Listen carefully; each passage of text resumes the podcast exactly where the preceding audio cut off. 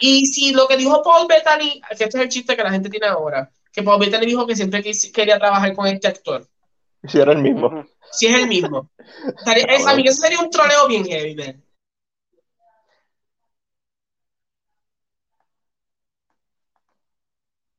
Eh, hola.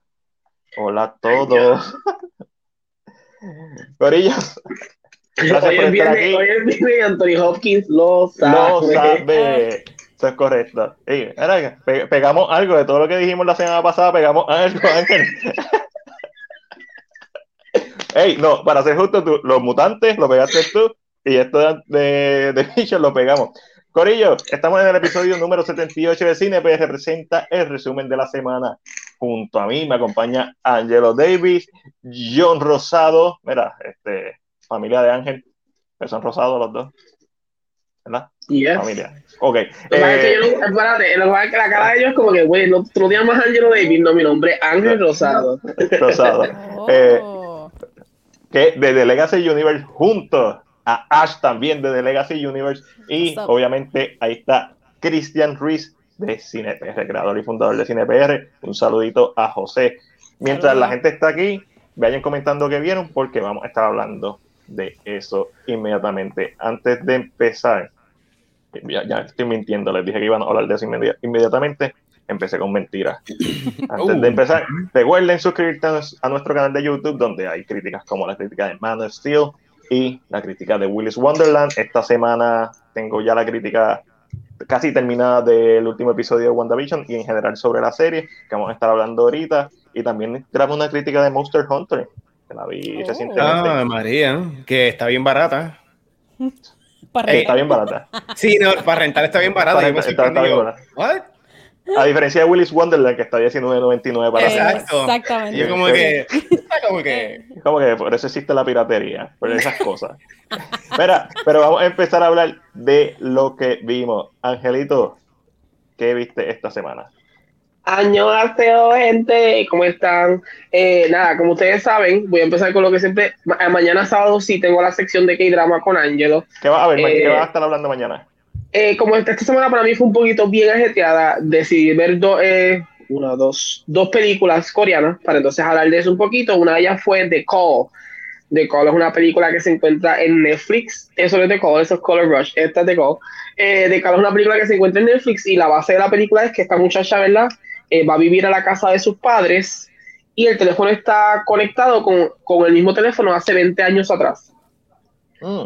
la película de House of the Lake pero, hay, pero hay, hay otra película que es así, sobre un padre que creo que es bombero y el hijo se vuelve bombero. Hay muchas películas así, ese es el punto. Y creo que es como esta misma línea, no, no trae nada, nada, novedoso para mí, pero yo no soy eh, de, de, ver horror.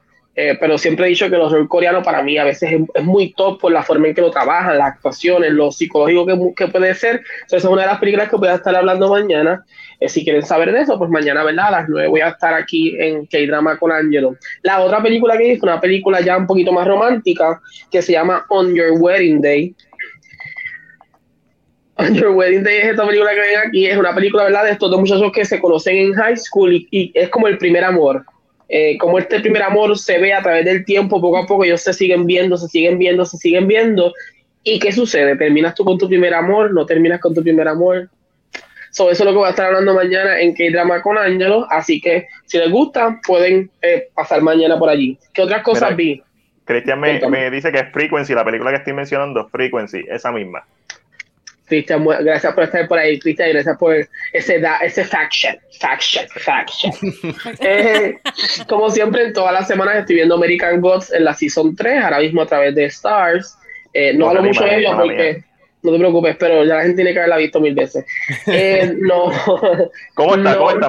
La última vez que la mencionaste dijiste que habían como que course correct la serie después del Season 2 y que este Season está bueno se siente mejor, se siente que se enfocó en algo específico y va como en ese camino específicamente. Y creo que eso ha ayudado un poquito a la serie. Lógicamente yo sé lo que va a pasar, por lo tanto eh, estoy viendo lo que se está añadiendo para que se expanda un poquito más, estoy viendo qué están haciendo para para llenar el material que tal vez el libro fallaba un poquito, así que es bien interesante. Yo siempre he recomendado, eh, porque a mí por lo menos me gusta, American Gods, está en Stars, si tienes Amazon Prime, pues pagar los 6 dólares extra de Stars y ahí está.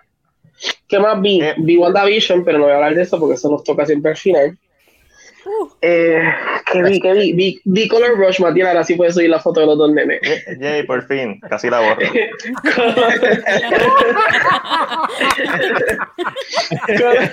a la gente que nos está viendo, recuerden compartir, comentar, darle like. Y la gente que nos está escuchando a través de la ¿verdad? de Spotify, whatever, Anchor o, lo está viendo en YouTube, muchas gracias ¿verdad? por el playback, se les quiere.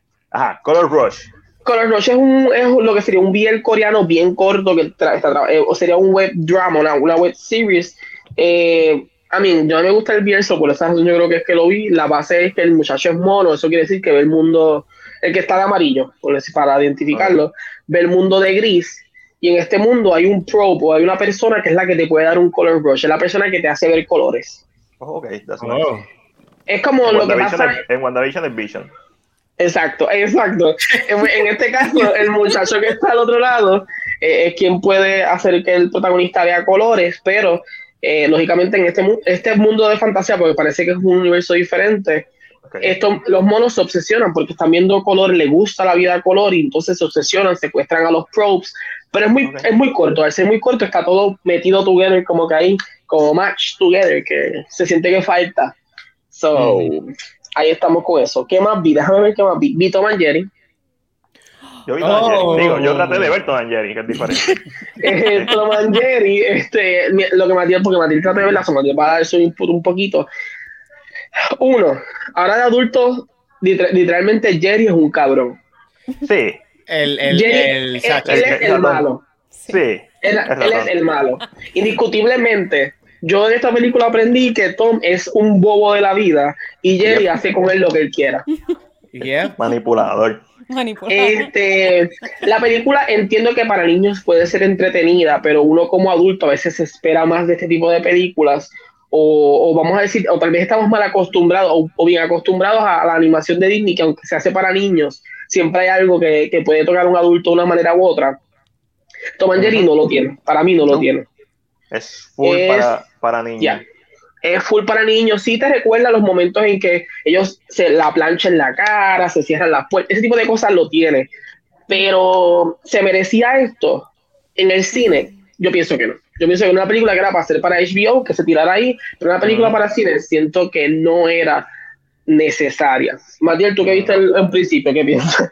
Luego, yo, yo pensaba que yo había visto la mitad de la película. Cuando yo chequeé cuánto había visto en HBO Max, eh, había visto como 20, 25 minutos.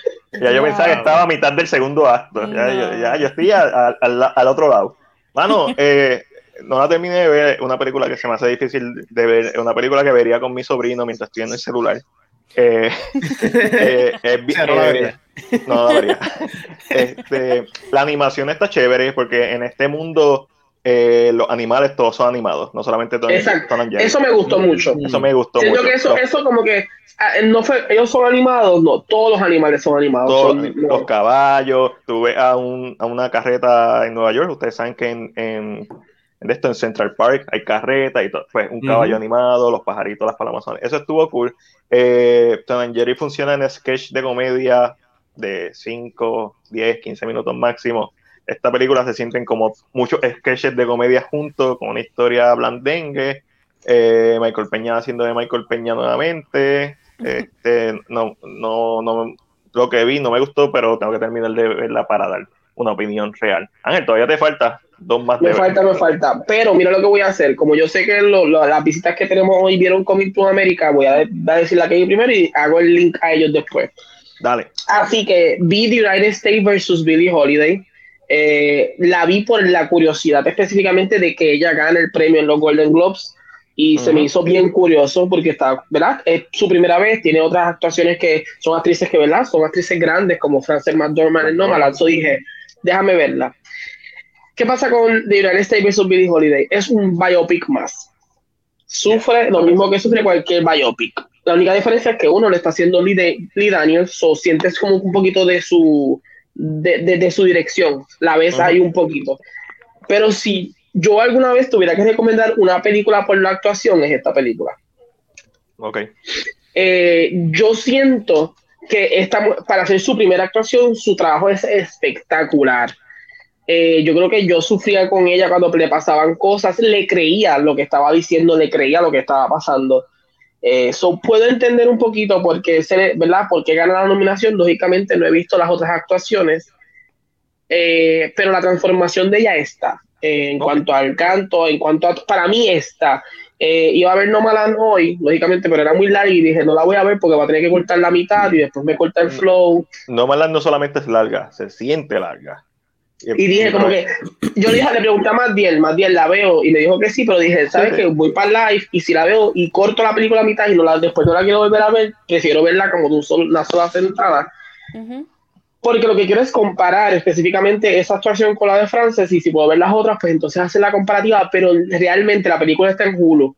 Si tienen un momento para verla, aunque sé que narrativamente tiene sus fallas y falla en muchos aspectos, para mí la actuación de ella fue tan buena que yo creo que yo me creí que ella era Billie Holiday en esta película. Nice. No, eh, no más te va a gustar, pero es como si fuera un documental. es ridículo. Es, tan no, es tan no narrativo. Como que tú estás detrás de este personaje viendo sus vicisitudes y, y pues, y ella es una nómada en un, en un trailer. Pero, ¿viste algo más? Que también vieron John y Ash. ¿Qué fue? Vi Coming to America 2. Eh, no sé cómo sentirme.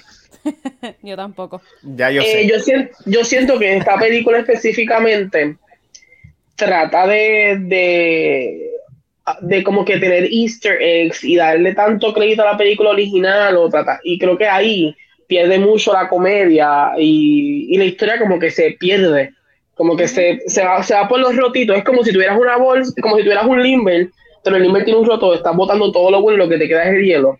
Sí. Nah, todo funciona. Y así se siente la película, se siente exactamente. Y, se siente blanda, se siente blandenga.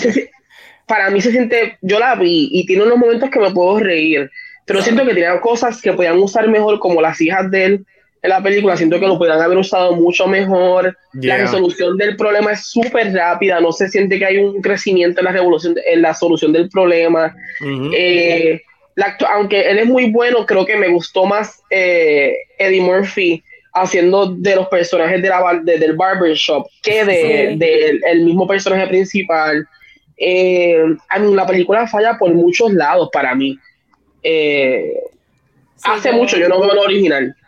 Yo, sí, yo estoy igual. Yo quiero como que ver la original para ver si.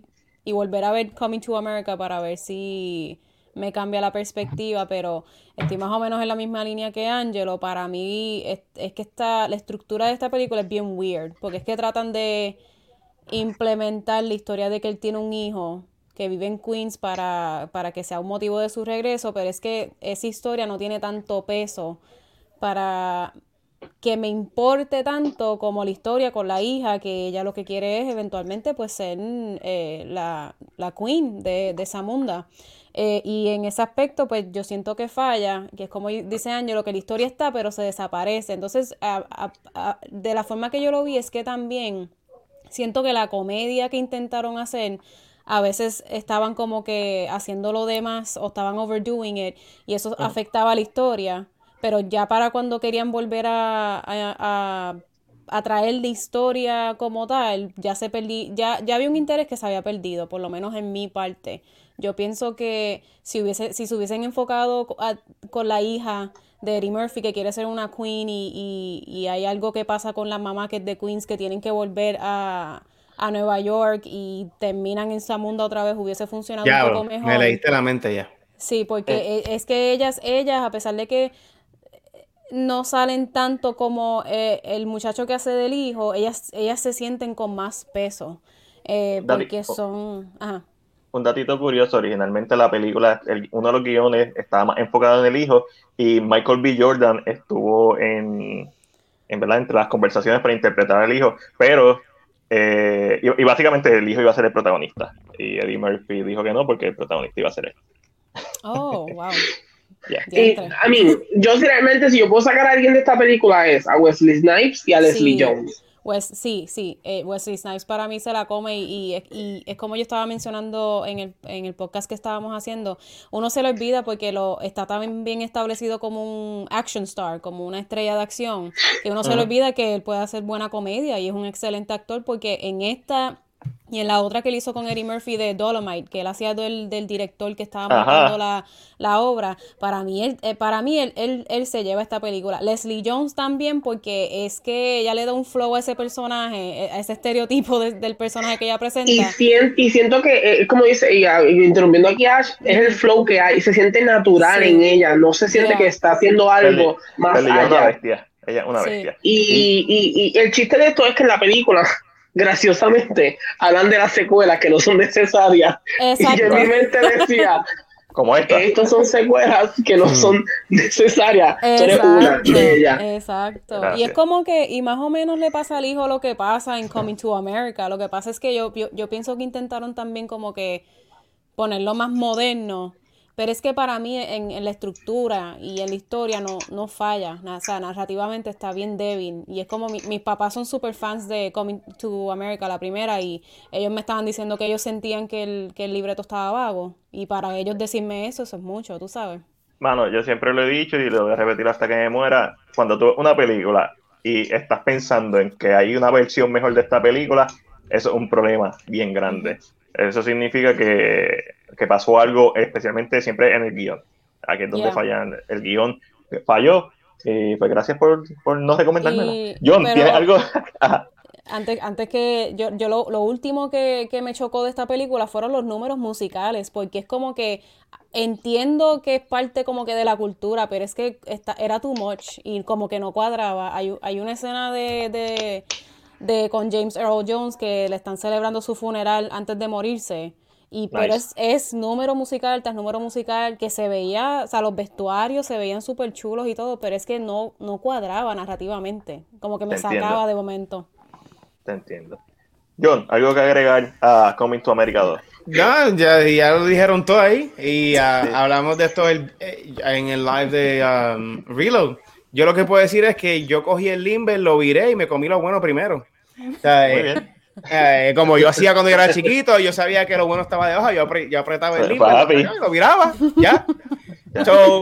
con esto lo que yo quiero decir es que no estoy diciendo que lo que estaban hablando está mal y nada, porque eh, yo fue el que le, había dicho a Ashley, eso es lo de la idea de la mamá que una vez ya ya estaban en, Wakanda. En Wakanda. sí, ahí iba a decir en Zamunda, es que ella se había ido para Nueva York y a lo mejor ella teniendo su hijo allá uh, fuese más interesante al que él no sabía eso. Pero um, en cuestión de los números musicales, para mí, porque ya yo tengo la de Coming to America, la primera, bien fresca en la mente, a mí como que no se me ha olvidado. Um, el musical del principio, cuando el papá se está muriendo, yo estaba bien con esa parte, solamente porque por el hecho de la temática de lo que es Coming to America y, y el, y el, el fun, la comedia que es única, ¿sabes? Es su propia, es, una comedia bien rara, ah, pero a todo el mundo le gustó. Ya cuando eh, siguió pasando el, el, el libreto, ahí que siguieran intentando y metiendo los demás, era como que now you're trying to overdo it, es lo que, es lo que entiendo.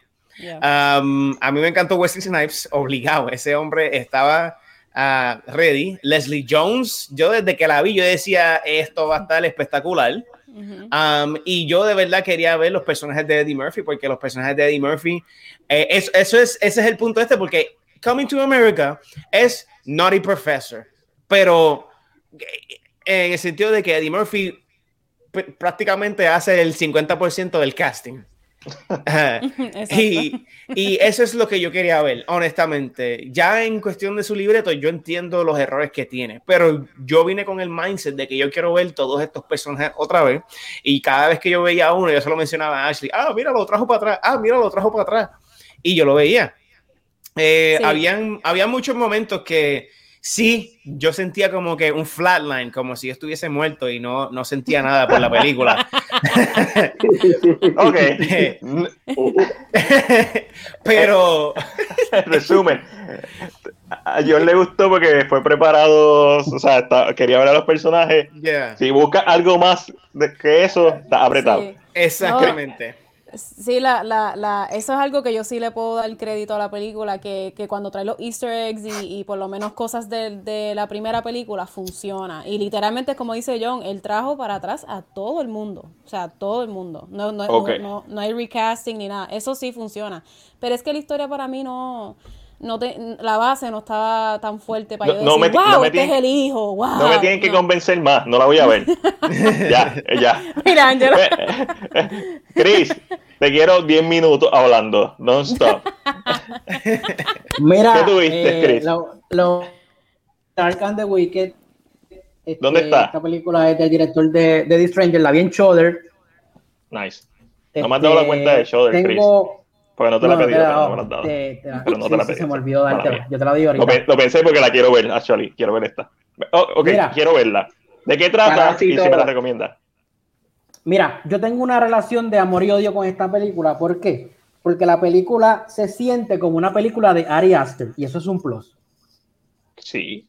Pasa, el guion está bueno, las actuaciones están buenas, él tiene muchos jump scare, algo que me, que me tomó por sorpresa, porque la eh, pero funciona, los jump scare funciona, incluso me hace tiempo que no brincaba en uno y brinqué en uno bien, bien, bien chévere que lo hicieron, eh, hicieron un timing perfecto para ese jump scare. Eh, pero el problema que tengo con esta película es que no me, que no me informa, no, me, no me da no me da eh, una buena conclusión, no me explica qué es lo que está pasando. Y yo, cuando uno ve una película y se sienta, yo entiendo que puede haber una película, una que otra película merecía cerrar con una conclusión, con algo que yo entendí, con algo que yo estuve aquí sentado una hora y media, perdí mi tiempo porque no entendí lo que está pasando porque tú piensas que puede ser una cosa, pero yo estaba leyendo que es que el director quiso hacerla así para que tú hicieras tus propias teorías. Ya yo hice las teorías de WandaVision, yo no necesito hacer teorías. ¿Tú me entiendes?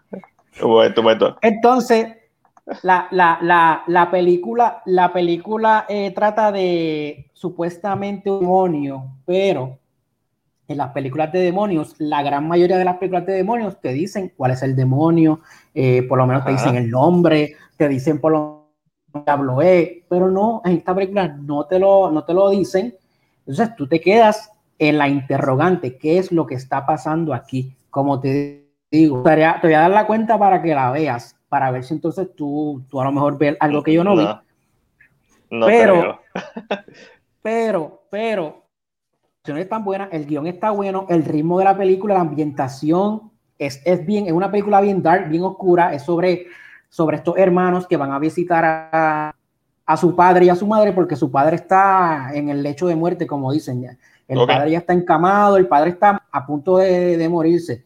¿Qué pasa? La, la, mamá le dice, no, les dije que no vinieran, pero es que la mamá está sintiendo una presencia, un ente que está, que la está este, la está este, trae, eh, ¿cómo le digo? La está poseyendo en ocasiones.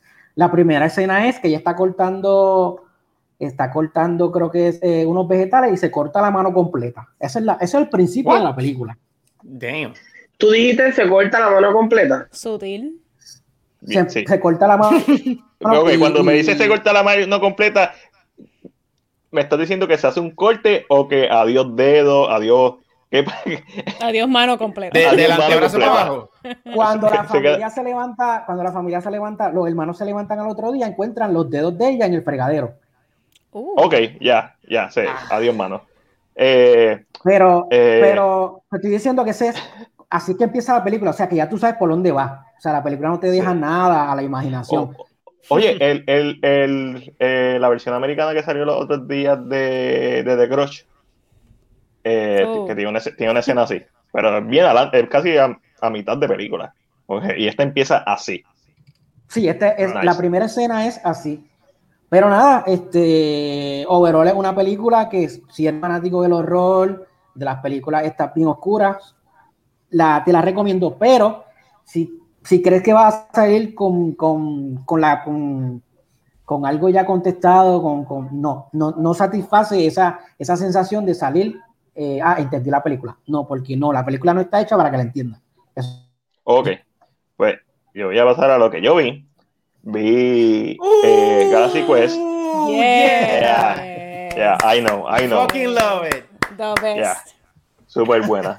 Vi Galaxy Quest, ya yo la había visto. Esta es la segunda vez que la veo. Omi le encanta. Esta es una de las películas favoritas de Omi. Eh, la vi porque Alessandra es según Alessandra en el, podcast One Shot Movie Podcast, en el cual estoy con, con Eric Dataviti y con Alex. Eh, pues la escogió, la película de la semana que teníamos que ver. Pues Galaxy Quest, mano, esta película es timeless. A pesar de que hoy en día sus efectos visuales pues no son la gran cosa, es por la temática, cómo integra el fandom, o sea, Sigourney Weaver, Alan Rickman, Tim Allen, o sea, el caso está espectacular, super funny, los callbacks a la serie de a la serie de Star Trek. O sea, eh, si tú quieres ver una buena comedia, ciencia ficción, que tenga momentos de acción cool también, Galaxy Quest no falla. Y también vi Monster Hunter de Sony oh, Pictures, que estuvo en cine en diciembre, no, había, no la pude ver en, diciembre, y como estábamos hablando, está baratita para alquilar, so pueden alquilarla. Este, Yo pensaba que no me iba a gustar. Y hay cosas que mm. odio de la película. Pero siento que esto va a entrar en mi categoría de Guilty Pleasures, al igual que Resident Evil, que es del mismo director, Paul W.S. Anderson. Sigue teniendo el mismo, esposo de Mila Djokovic. Sigue teniendo el mismo problema de las películas de Paul W.S. Anderson, es, y, es hiperactiva en sus cortes. Están hablando, el personaje está hablando y literalmente hay cortes entre líneas de diálogo del mismo personaje, innecesarios, tres, cuatro cortes cada segundo. Es súper, es súper annoying, me, me molestan los ojos ver tanto corte, siento que me va a dar un ataque de epilepsia. no, es una cosa bien, es bien nasty, es bien nasty. me, recuerda, me recuerda The Little Things. Así mismo. Le escena a la cocina. Y yo dije, ¿qué pasó aquí? Exacto, es bien confusa, su narrativa audiovisual es bien confusa. Pero eso es el principio. No sé por qué. ah, la hay una pelea de acción con Tonilla que, que no se entiende qué está pasando. Este, pero las escenas con los monstruos, y mientras más va pasando la película, no sé si uno que se acostumbra al ritmo de, la edición o qué, pero como que se siente después como que más calmada y el resto funciona. Nuevamente, como mencioné ahorita, hay una versión mejor de esta película en mi mente, eh, mm.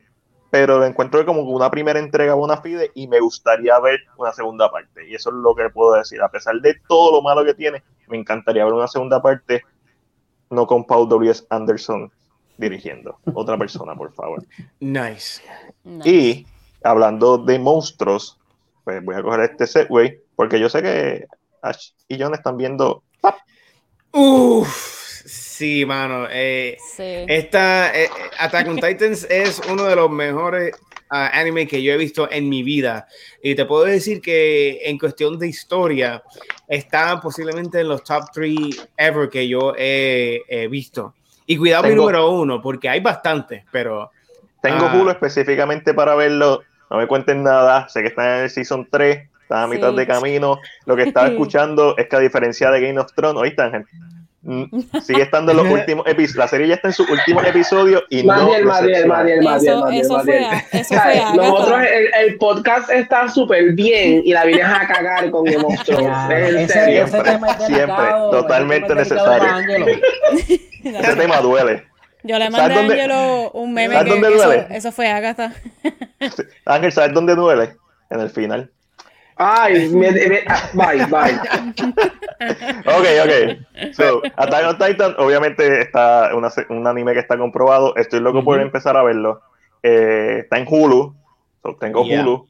No he visto nada en Hulu, pero tengo Hulu y específicamente para ver Attack on Titan. Ahora vamos a pasar yo sé que es Attack on Titan. Todo el mundo dice que es bueno. no me lo tienen que vender mucho. Ya yo lo quiero ver. Ya que nos escribieron por aquí. Mira, José está, está muerto de la risa. Ok, ahora vamos a que ver este weekend con Chris. Chris, ¿qué nos recomiendas para ver este fin de semana? Tengo tres, tres peliculitas para recomendarle esta semana, este fin de semana.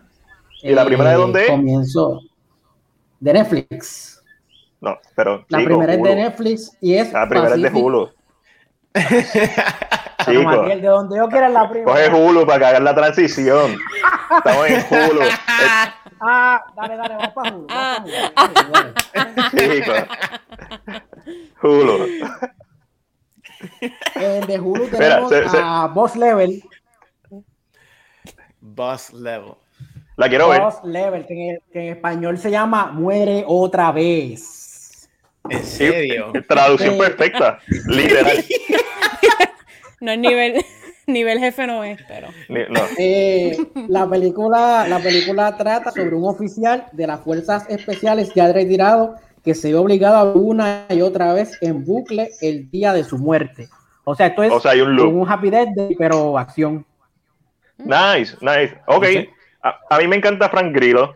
Eh, siempre me encantó desde la primera vez que lo vi en Warriors, actually. Eh, Mel Gibson. Está loquito. I love it. Este, y no sabía que era sobre un loop. So, ahora tengo, ahora de verdad tengo ganas de verla. posiblemente esa es la que ve este fin de semana. Pero, ¿qué más hay, Chris? Eso me recuerda a Edge of Tomorrow, perdón. Ajá. Exacto, sí. También. Sí. Eh, de Netflix. De Netflix tenemos Pacific Rim. Es Pacific Rim, el negro.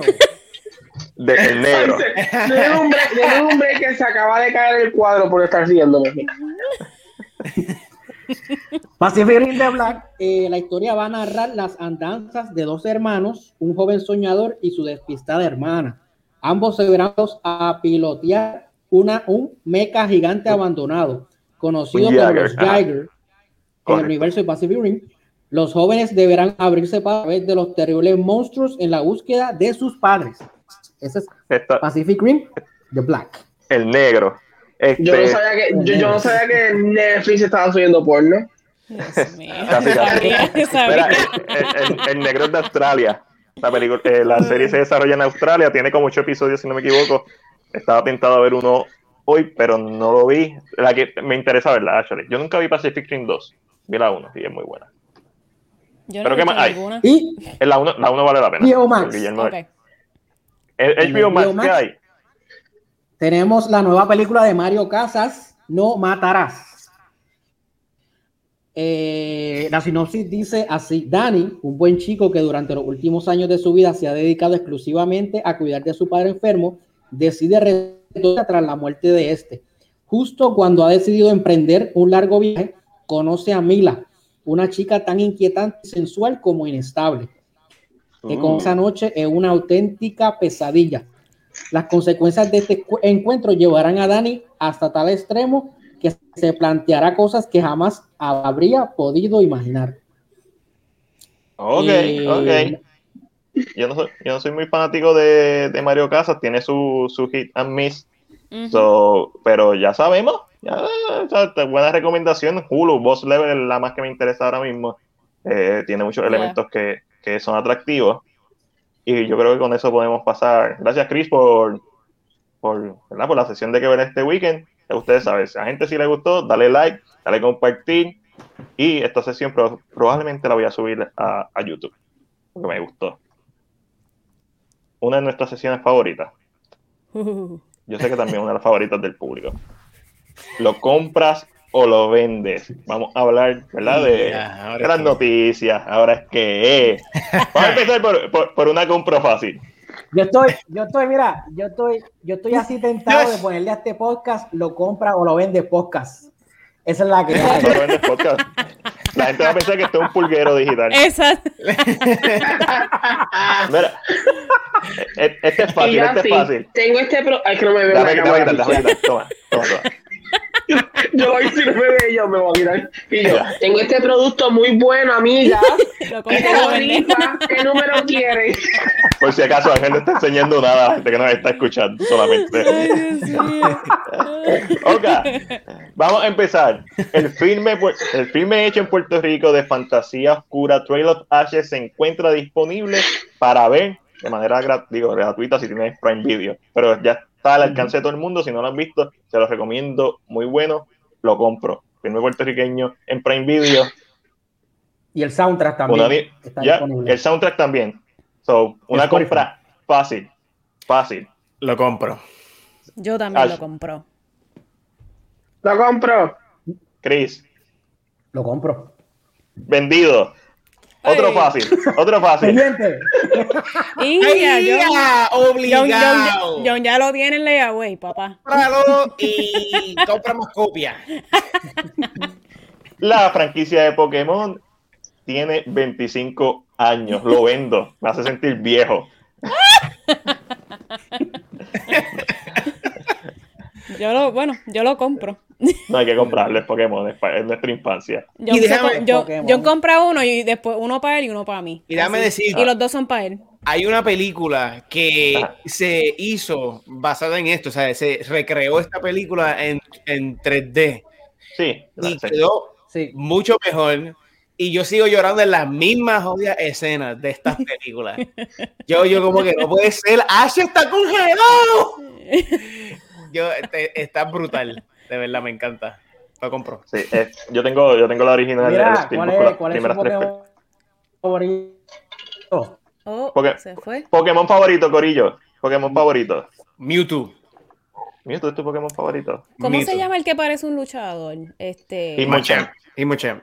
Ese me gusta mucho. Sí. Hitmonchan. Y está Hitmonlee, que es el de Bruce Lee. Ajá. Yeah. Y Hitmonchan es por Jackie Chan, actually. Este, ah, pues sí, ese es el mío.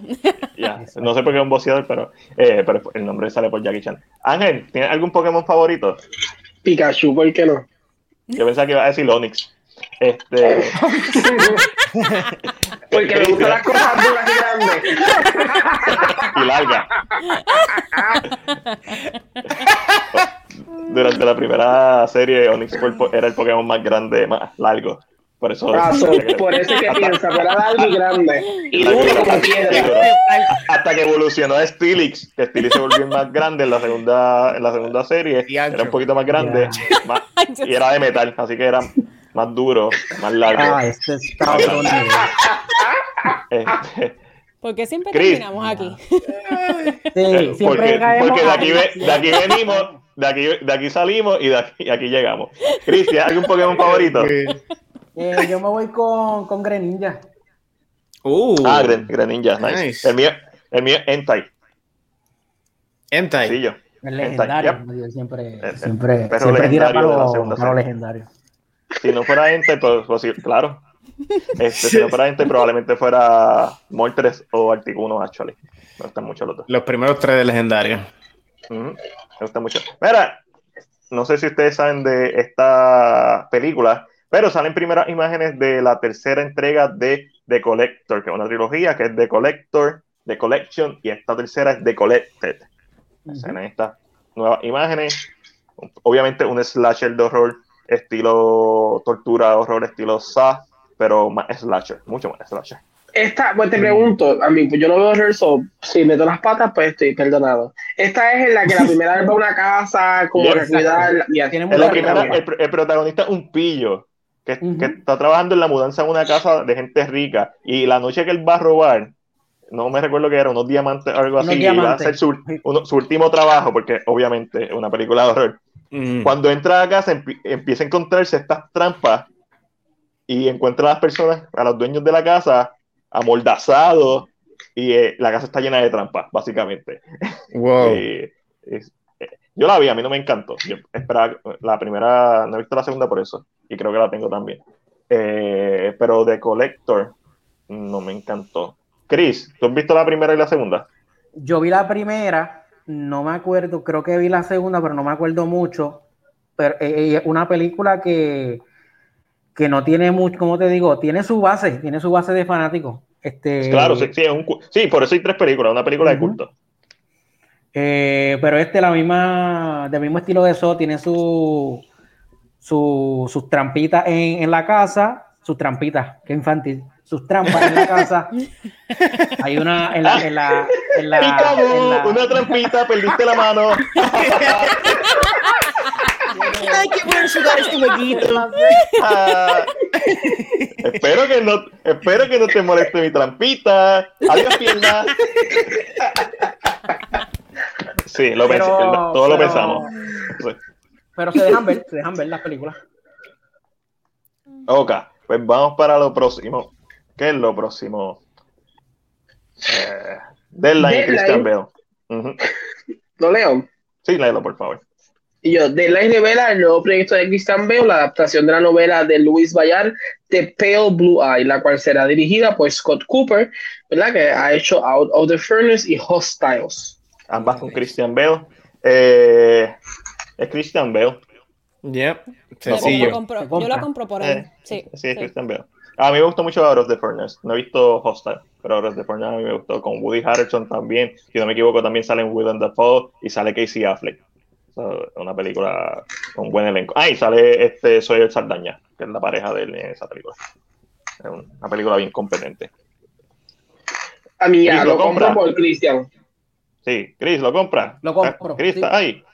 Yes. Ok. Estoy aquí. Compration. Sigue, sigue para lo otro, Angelito. Golden Globes. ¿Qué les parece? ¿Alguien vio la pregunta, la primera pregunta? ¿Alguien vio los Golden Globes? Negativo. Yo los vi. Sí, yo los vi. Eric me obligó. Debería cambiar los ¿Quién te obligó? ¿Quién te obligó? Netflix Awards. Netflix Awards. Yo no los quería ver. Eh, es la pregunta, Matil, tú que lo viste, ¿verdad? Y ah. lógicamente todos los demás, pero Matil que también lo vio completo.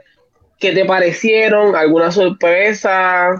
Definitivo, este, ah, hay varias sorpresas para mí. Eh, que le ganaran a Frances McDormand como era actriz, me sorprendió mucho. Eh, me sorprendió mucho que le ganara a Aaron Sorkin en mejor guion con, con, Minari, si no me equivoco, fue la que ganó mejor guion. Este, que no la he visto, quizás por eso es que me sorprendió, pero Aaron Sorkin es como que la bestia en los guiones. Y, y sé que había algo más que me había sorprendido y creo que lo escribí. Judy ah. Foster por The Marutenian, Rosamund Pike. Rosamund Pike me sorprendió porque a mí me gustó I Care a Lot, pero nada que no haya hecho en Gonger, mejor en Gonger.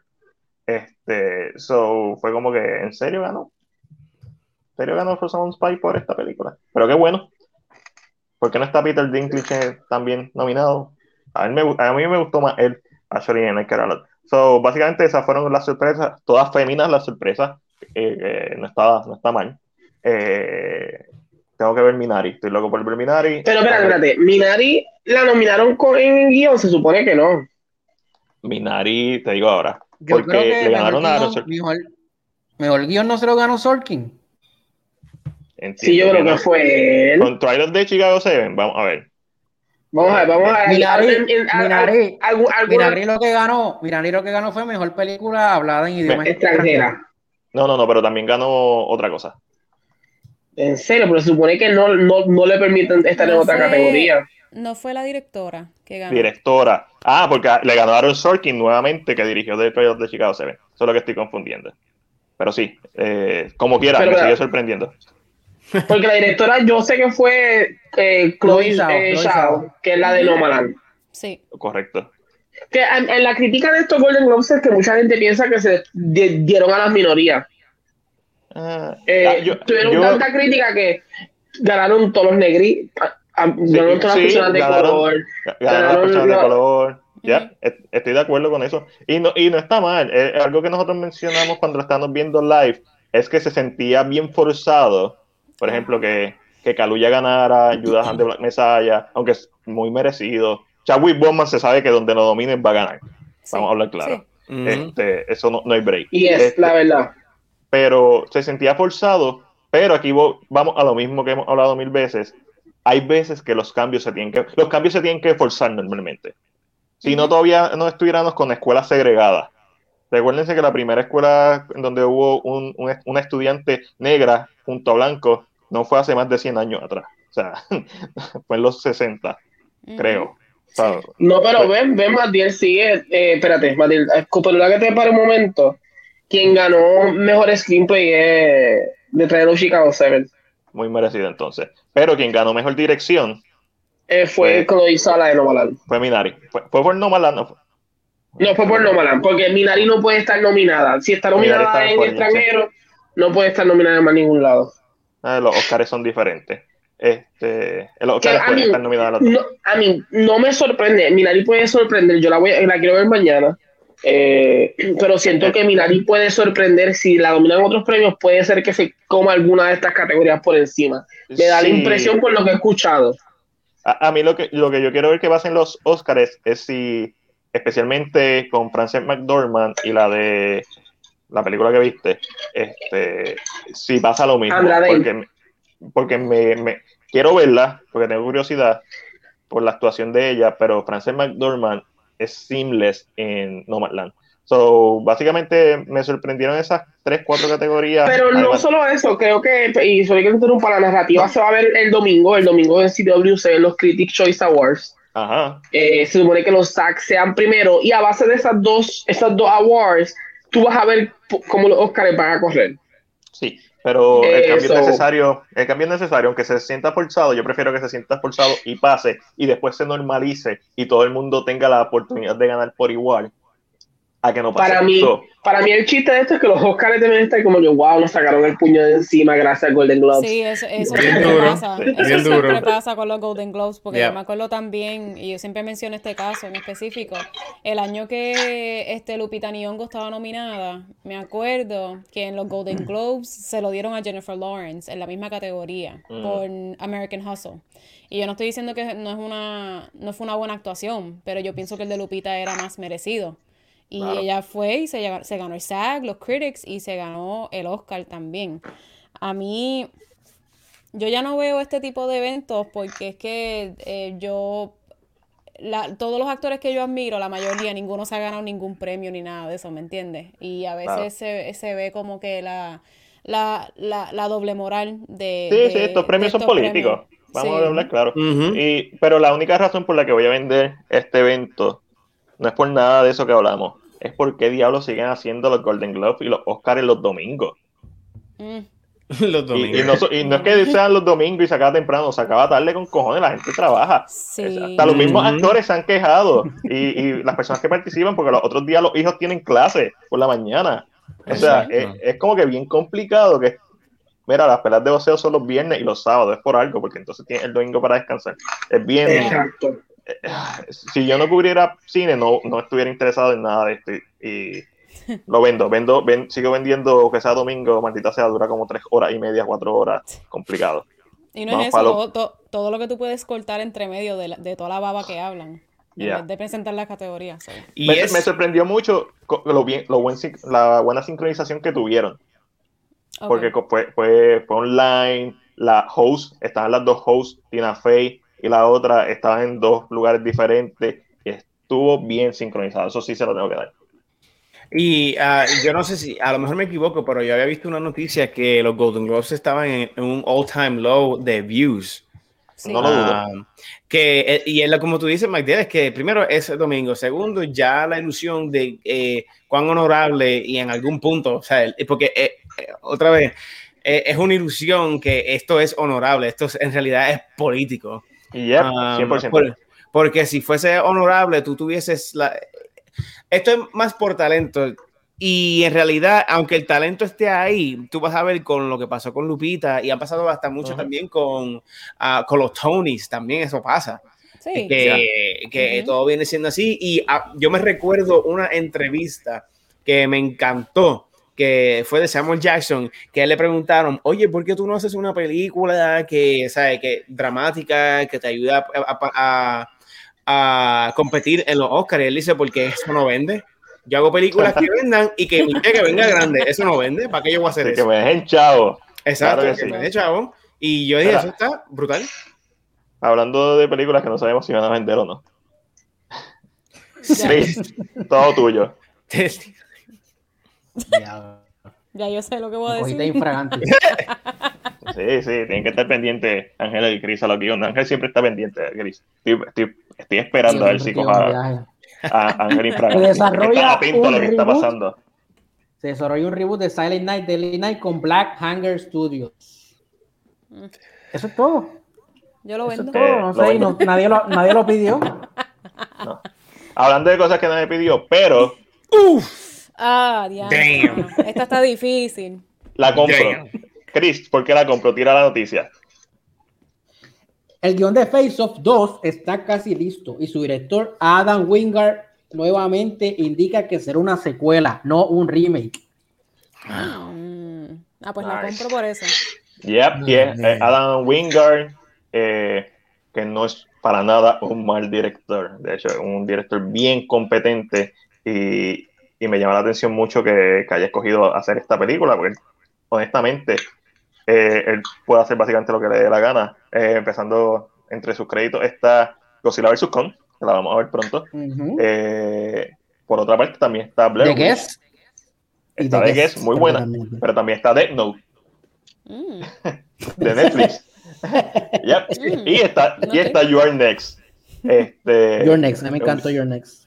A mí me encanta Your Next. Eh, so, es un director que tiene sus hits and, meet, and misses, pero los hits están duros. The Guest y Your Next están bien duras. The, no. No. Wow, qué silencio. No. Fue como que un intento de hacer algo cool y lo único cool que salió fue Willem Dafoe como Ryuko. So, y Blair Witch, pues, eh, eh. So, no sé, estoy. Lo, lo, lo, compro porque todavía confío en él. Pero sin excepción está apretado. Yo lo compro también. Lo compro por curiosidad.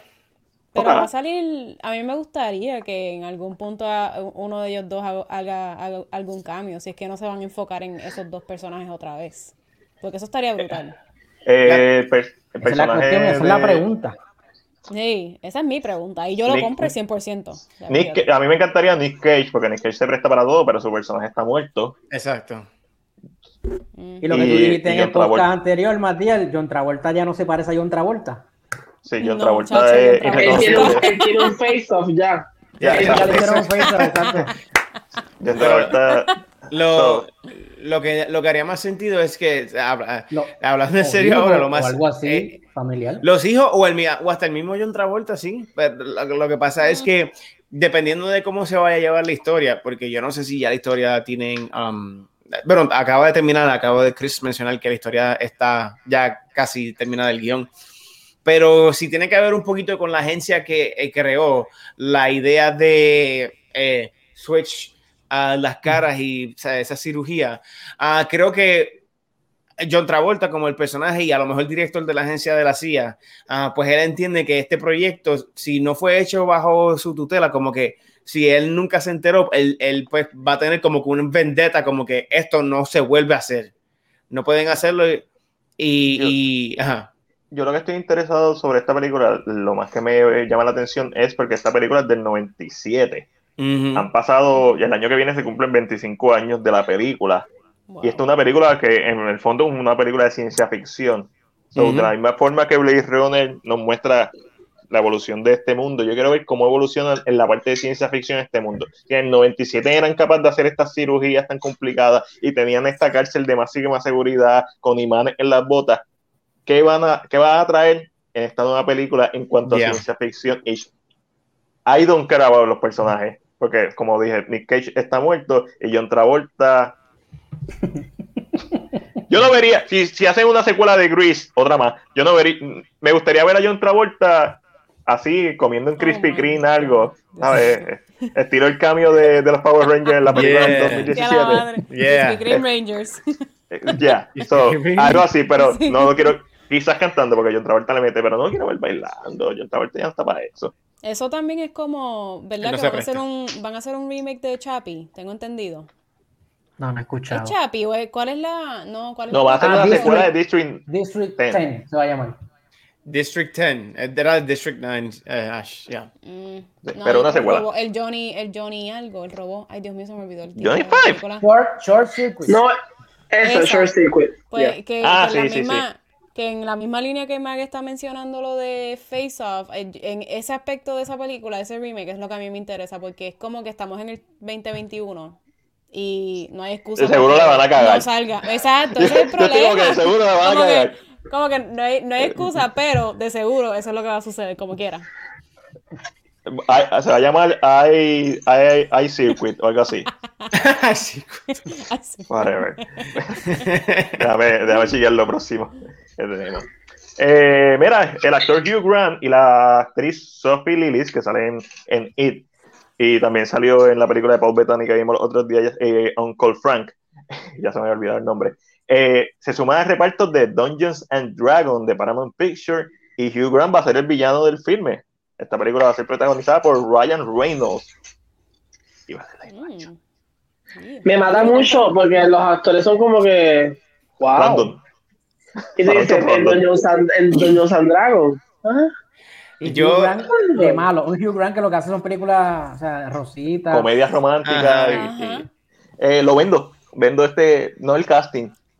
Esto se siente tan comedia y Dungeons and Dragons puede ser una franquicia Lord of the Rings, Epic Fantasy. Yeah. Y siento que, y nada más porque este Ryan Reynolds, que las últimas 15 películas que ha hecho, ha hecho de Ryan Reynolds Exacto. de Deadpool, Yo Ryan Reynolds. como, Vestido de como Green Lantern. vestido de Green Lantern, Ryan Reynolds, eh, como en, en las de Shop, Shop and Hop, es Ryan Reynolds, o sea, el Detective Pikachu es Ryan Reynolds haciendo la voz de Pikachu, o sea, Yes. no hay, no hay una- ya está en ese punto que no me está gustando lo que está haciendo. Que, eh, mira, y hablando de Pikachu, ahí, en, la, en el único momento que él no era Ryan Reynolds es cuando él se transformó en el papá. Y eran, Sí. y eran como un minuto. Y ya. Que- todavía, todavía, como Ya. quiera. Y, y cuidado, it- it- and you're pushing it. So, lo, lo vendo por eso, ojalá me equivoque. A lo mejor Es- viene el, el- el Ryan Reynolds de Buried. A lo mejor viene Ryan Reynolds de Burry. Oye, esa película a mí me dio claustrofobia, pero me encantó. Y solamente fue en, una, en un ataúd sí, ya. sí, sí, Ajá. sí, sí. Y yo, wow. Sí, esa película es buena. Cuando Ryan Reynolds hacía, actuaba. Este, Exacto. A mí me encanta Ryan Reynolds, pero ya se siente, es como Johnny Depp. De momento Johnny Depp se vio en este círculo a hacer estos personajes caricaturescos, entonces hasta que hace algo diferente que uno dice como que, ah, ¿verdad? Johnny Depp Él, actúa. él Yeah. está como que en esa misma línea de como Jason, Jason Segel, ¿verdad? Que él es el, el de acción y Claude Van Damme, que como que lo- los estereotipan. Y, y, y, y tú Está ves... typecasting. es- Esa typecasted. Y tú ves... Está typecasting haciendo del mismo. Exacto. Pero en diferentes situaciones. Y es como que, ok, cool. So, Chris, esta es tuya. La película A Quiet Place 3 estrenará en mayo 31. Eso es la 2. Bueno, A, mi mí, guion dice a, el 3. defensi- a defensa, a- como no ser abogado del diablo, pero en el libreto dice tres. Chris, tú pusiste esta. Yo, esto fue un copy-paste de lo que puso Chris. Probablemente Chris puso 3. Vamos a tener que investigar más a fondo. Una investigación. Es una investigación del Ah, proceso. si yo- El destino de Crista, Chris. Crista 3, trate de defenderte, Crista de- 3. no, mentira, mentira, me si yo me equivoqué, me equivoqué. A Quiet Place 3 ahí en ese post. ¿sabes cuánto agarra- Nadie se dio cuenta. Mira, sobruto. Ya, ¿qué tú sabes? So, la adelantaron, la adelantaron un par de meses. Eh, John Krasinski puso Krasinski, whatever, como el esposo de Emily Blunt, este puso puso, ¿verdad? Que ya era tiempo de que saliera. Esta sigue siendo una de mis películas más esperadas del, del 2020. Yeah. So, quizá la vamos a ver pronto. La vamos a ver Sí. en mayo, mayo Yo 31, lo compro. Labor Day. yes. Lo, lo super compro. Yeah. Matiel, saca, saca la fotito que te quiero enseñar algo, por favor. Uh, eso me gusta cuando me, Chris me quiere enseñar algo. Ah, Eso- ah, mala mía. Ah, qué pena. Ok. Angelito, dale. Estoy tranquilo, no, no lo puse yo, pero está bien, está, dice A Quiet Place 2. Sí, no, dice Quiet Place. Pero yo lo dije ya, que fui yo que me equivoqué.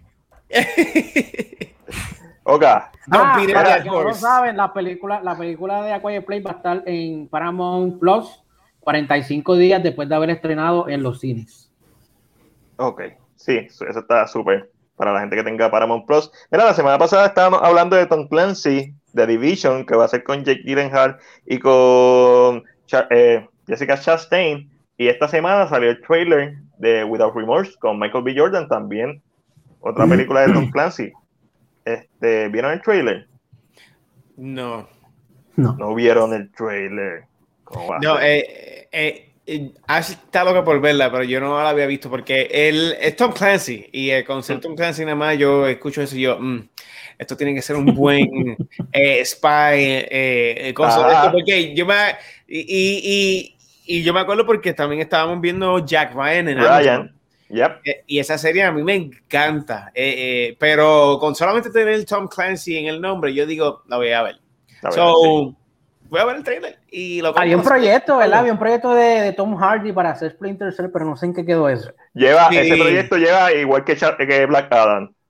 O sea, corriendo ya 10 años en lo mismo. Ay, Igual que Metal. Gear también. Pero por lo menos ya Metal Gear es más concreto, ya está eso ahí al lado. Correcto. Yeah. Eh, déjame hacer algo rapidito por aquí. Y esa Splinter Cell tiene, tiene potencia porque creo que es una de las franquicias más más, eh, más, más que más le gusta a la gente. Ya, ya. Por el espionaje y eh, eh, igual que es, más grounded que Metal Gear. Porque Metal Gear tiene un poquito de la ciencia ficción. Um, pero es, más posible que se haga con más realidad que Metal Gear. Es más fácil. también es más fácil de hacer, exacto. Ese es más fácil. es mucho más fácil. Vamos a ver, mientras los muchachos llegan, sé dónde están metidos. A ver, ya viene por ahí. Este, Angelito, déjame chequear. Hasta el zumbo ahora. Vamos a ver el trailer de Without Remorse con oh, Michael B. Jordan. el nombre, de la, bem, nombre de la bemba hermosa. Yo me voy a vacilar porque a mí me encanta Michael B. Jordan. ¿A quién no le encanta Michael B. Jordan? ¿Viste? Ah, Rainbow Six. No, sé, siento un poco de discordia matrimonial. No, ya no sé. De tensión. Esto, flashback de John Wick, obligado. Eso es, esa escena, por si acaso, para que la gente entienda más, le está gritando porque le están haciendo su primer examen de la próstata. Eso es bien complicado. es bien complicado. No puedo Ahora no puedo ver esa escena sin pensar en eso. ah, los memes que van a salir ahora. No, es una escena bien triste y todo el mundo riéndose después. Ajá, Dame, para que la vean. Miren, ahí el doctor, ya ustedes saben lo que pasó. complicado, complicado. Dios mío. Diablo, mano. Esto, flashback de Tenet. se ve cool, se ve super cool. Estas imágenes se ven súper, súper cool. Oh. Oh, shit. O sea que le mataron a la mujer embarazada. Guy Pierce, ya ustedes saben quién es el malo de la película. Este, no importa si parece bueno, Guy Pierce siempre es malo, a menos que no sea el protagonista. Y cuidado que el memento es debatible si es bueno. Mano, oh. esto es como Rambo moderno. Diantre, Me, me, gusta el feeling. John Wick, Rambo, Ish. Un poco de, de Tom Cruise. Mucho de Tom Cruise. Oye, la misión imposible con el avión. Ajá. Bueno, toma bien simétrica. Oye, ¿y él salió en Fantastic Four también, ese muchacho? Ya, él fue, él fue The Thing eh, con él, con, con la antorcha. Ah, sí. Sí, sí. Con Michael B. Jordan. Ellos estuvieron juntos, ¿sí, Aston? Sí. Estoy seguro que recuerdan con, con buenos recuerdos de esa película. Oh my god. What? Diablo. Yo nunca había visto esto en una película. Eso está ready. Eso está super ready. Like, te voy a prender el carro en fuego, voy a hacer contigo, no tienes forma de salir. Estás apretado. yo veo esta película. y mi cuerpo a prueba de fuego, yo soy la antorcha humana. ¿Viste cómo entré en ese carro? Lo más cabrón es que el carro está a fuego y él abre la puerta sin, sin guantes ni nada. Como que, Ustedes no saben lo molesto que yo me encuentro en estos momentos. ¿Por qué? Yo no había visto el, el, trailer de Without Remorse y cuando me voy es que Matilde decide ponerlo. No.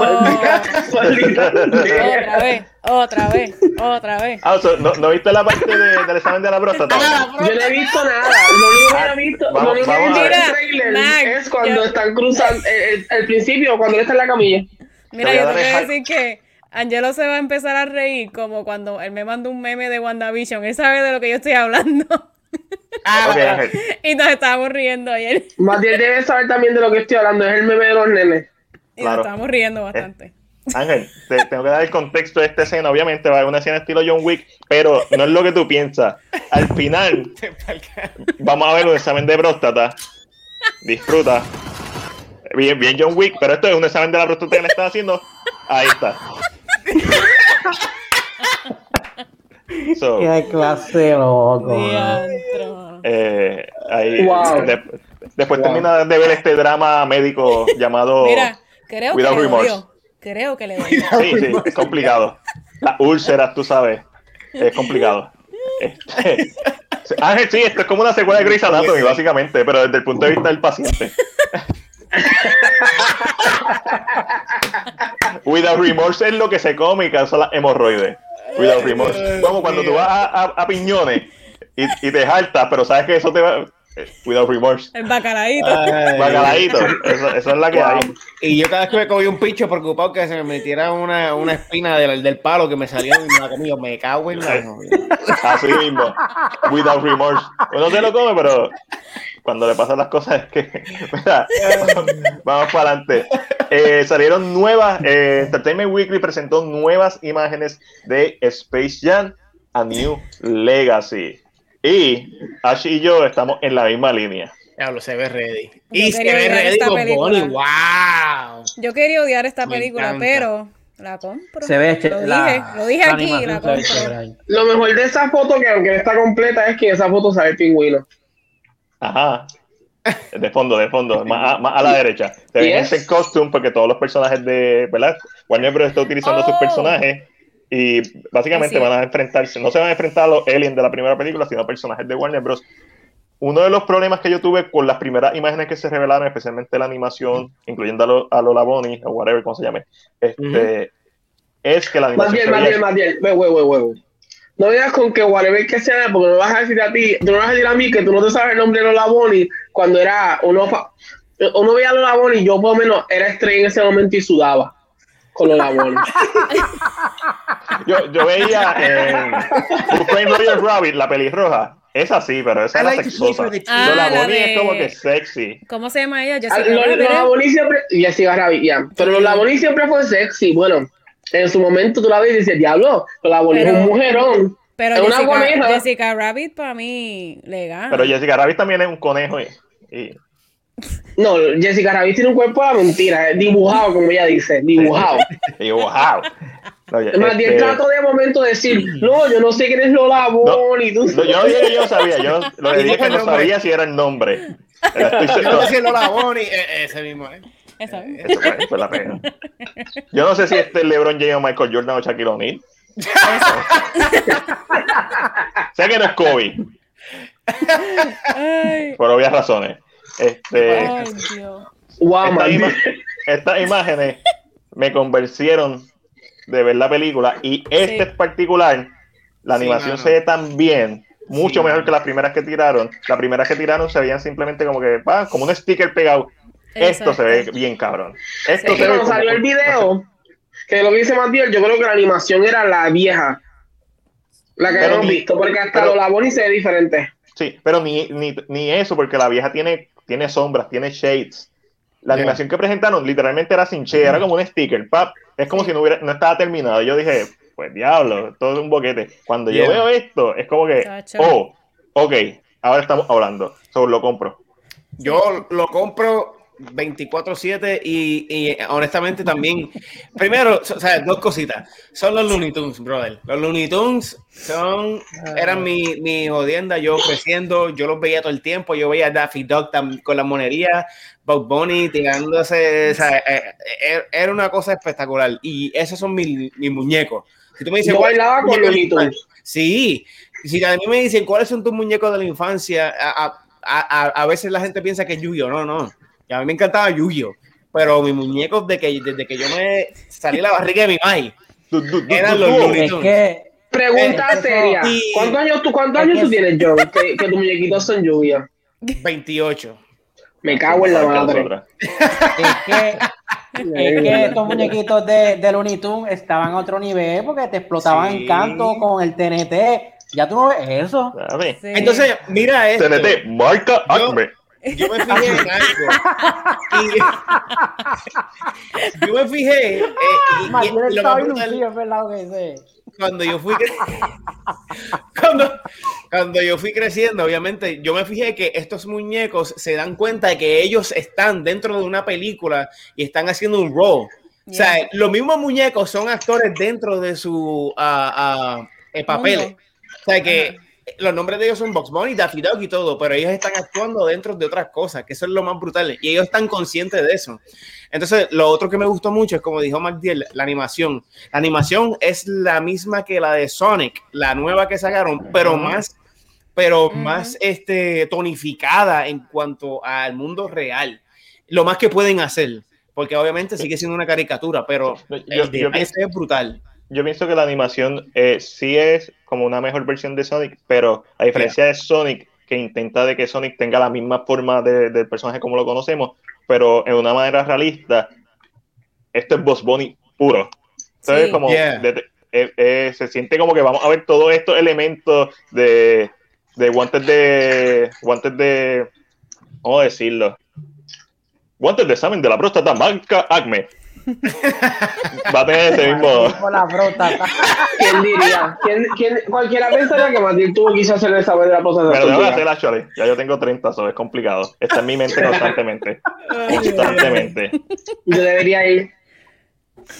Yep. Ay, ya fue, me, hace, que... me hace mucha falta.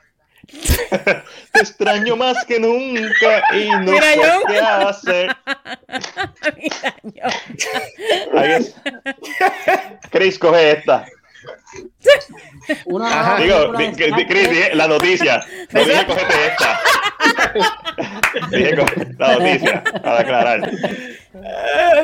Nueva película de Star Trek en desarrollo con la guionista Kalinda Vázquez, eh, conocida por, por hacer el guion de la serie Star Trek Discovery, Fear the Walking Dead, Once Upon a Time y Nikita. Once Upon a uh. Time. Eh, no sé, escuché que Bad Robot va a estar también envuelto en este proyecto, que es la compañía de J.J. Abrams. Este, eh, pero no tiene que, no, no, va a tener, no va a tener que ver nada con las películas de, de J.J. Abrams. No, no, va, va, a ser aparte, va a ser otra cosa aparte. Pero sigue estando J.J. Abrams envuelto, que no necesariamente algo malo, pero necesito más detalles, no lo compro, no lo vendo, se queda en la way.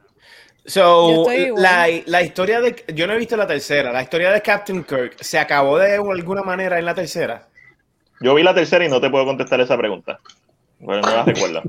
Ah, ya entré. Yo, yo, yo, yo, lo vendo no lo sé. Mm. La, la, primera, si, si, si, te sirve de algo, la primera es como que el final ideal para, para la trilogía. Donde tienes que ver las otras dos. Yo estoy igual que Mark. Yo la tengo en layaway porque es que no, yo nunca las he visto por ese caso. Y me molesta que todos los streaming services siempre tienen la segunda y la tercera y nunca tienen la primera. Para yo la primera es buena, la primera es buena. Eso es todo. Es como, es como Star Wars. La primera es buena. A mí me gusta mucho la primera. La segunda yo la vi, pero no me acuerdo mucho de ella. Sí, este. Sí, ya. Y la tercera te va a acordar menos. Diablo. es bien complicado. Es bien poco memorable. Sí. Espera, este. Angelito, tírate este. ¿Que tire qué cosa? este. Mantiene cuidado que la conversación eh, la fuera difícil. Eh, David Kolstad, conocido por John Wick, adaptará para Amazon Studios el manga Hellsing. Esto suena a live action. Mm. Mm. Mm, yo no sé mucho de esta noticia. Pues, pues va a tener buena acción. Eh, ajá, estoy de acuerdo con eso, porque John Wick tiene muy buena acción. So, va a tener buena acción. Live action y anime eh, o manga. Mm, Difícil. Hay, hay, bueno, hay bueno, hay bueno, hay bueno. Tiene que ser una mezcla de John Wick con Constantine para que yo me sienta que estoy en ese mundo. Porque Helsing, eh, o sea, se siente que es la temática, no la temática, pero es. Mi, problema con Helsing es que Helsing es demasiado varas es como overpower. Es, complicado, es como que no, no hay quien le rete porque Hertzing es Drácula, básicamente. Es Alucard, eh, que es Drácula. Este, es bien complicado. Quiero. Me interesa, vamos a ponerlo así. Exacto. Lo rento. Lo re, vamos a rentarlo. se renta, se renta. Se renta, sí, vamos a rentarlo porque.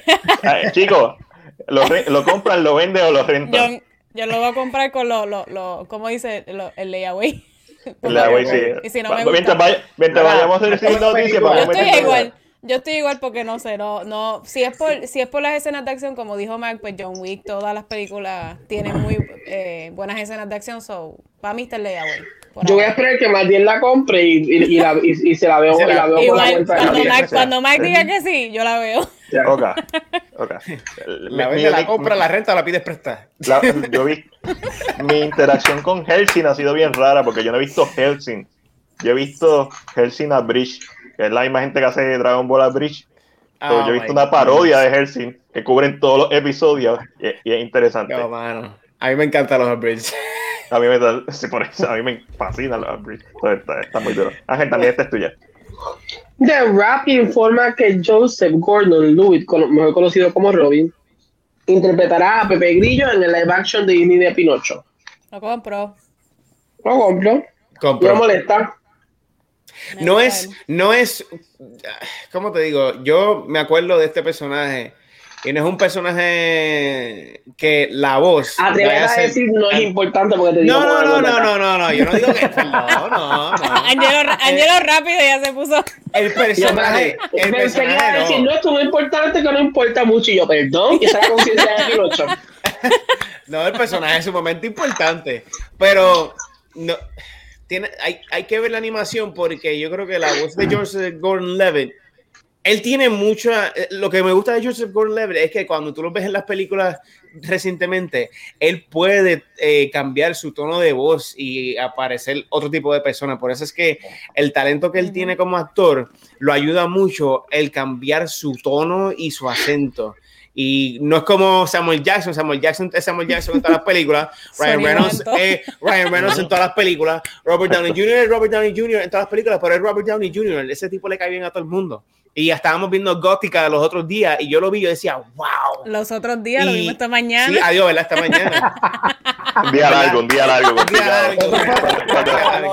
Cuando te levantas a las 4 de la mañana para ir para pa Westby es complicado. Eso fue Wanda, eso fue Wanda. Pero eso es lo que yo quisiera ver, que si la voz de Joseph Gordon-Levitt va a ser la misma de él o él va a cambiar su tono. Ahí, pues, lo compro porque sé que él tiene el talento para hacer eso, sobre todo en la dirección que tome la compañía con la voz del personaje, porque el actor no es el que se ve. eso vamos a ver. ¿Lo compro? Yo, no, yo, no, confío mucho en Robert Zemeckis ahora mismo. Eh, ¿No te gustó de Witches? A mí no me mata de Witches. Es buena y entiendo la adaptación, pero no me mata. Yo no lo he visto, eh, no, me, atrevo. lo, que pasa, lo que pasa es que The Witches no es que es mala, que no es mala, es una versión para ahora, una versión de ahora, una versión que es vida en el momento de ahora. So, después que vayas con eso en mente no molesta, pero Robert Zemeckis a mí me da como que esto, no sé cómo sentirme con, con, el, con su dirección, pero con el casting lo compro. Pero tú sabes que también... casting lo compro para mí, es que para mí Pinocho no, no, es de mis favoritas. Yo hay una de Pinocho que es live action que está en HBO Max, que es con Jonathan Taylor Thomas, si no me equivoco. Que esa es mi versión favorita, pero no es de Disney. Pero a mí la animación de Pinocho como que no me, nunca me ha motivado. no sé. Estoy como que. Bueno, Robert Zemeckis tiene varias de mis películas favoritas, pero también tiene otras películas que. Eh, pero siempre, yo siempre. Salió una siempre voy a dar... de Pinocho también. Sí, correcto con, con, este hombre con el que ganó el Oscar. Este... hay, una, hay una mexicana también que salió de Pinocho. hay una de horror, Pinocho Revenge. Sí. Hay una porno que salió de Pinocho. Hay una japonesa también. Miente, Pinocho, miente. Pero veremos a ver. También en la misma línea de castings anunciaron a, a Cintia Rivo que va a ser de la azul, así que. Sí. No he visto a la gente quejándose todavía. No. Ella, es otra cosa. Ella, es, perra. Oye, de me aparecen, no es blanca. Ay, Dios mío, no es blanca. Ay, por favor, si a ti nunca te importó Pinocho, no seas ridículo. ya le llamo perdón. Pero tú me dices que tienes todas las películas de Pinocho y en todas la hada no es, blanca, pues.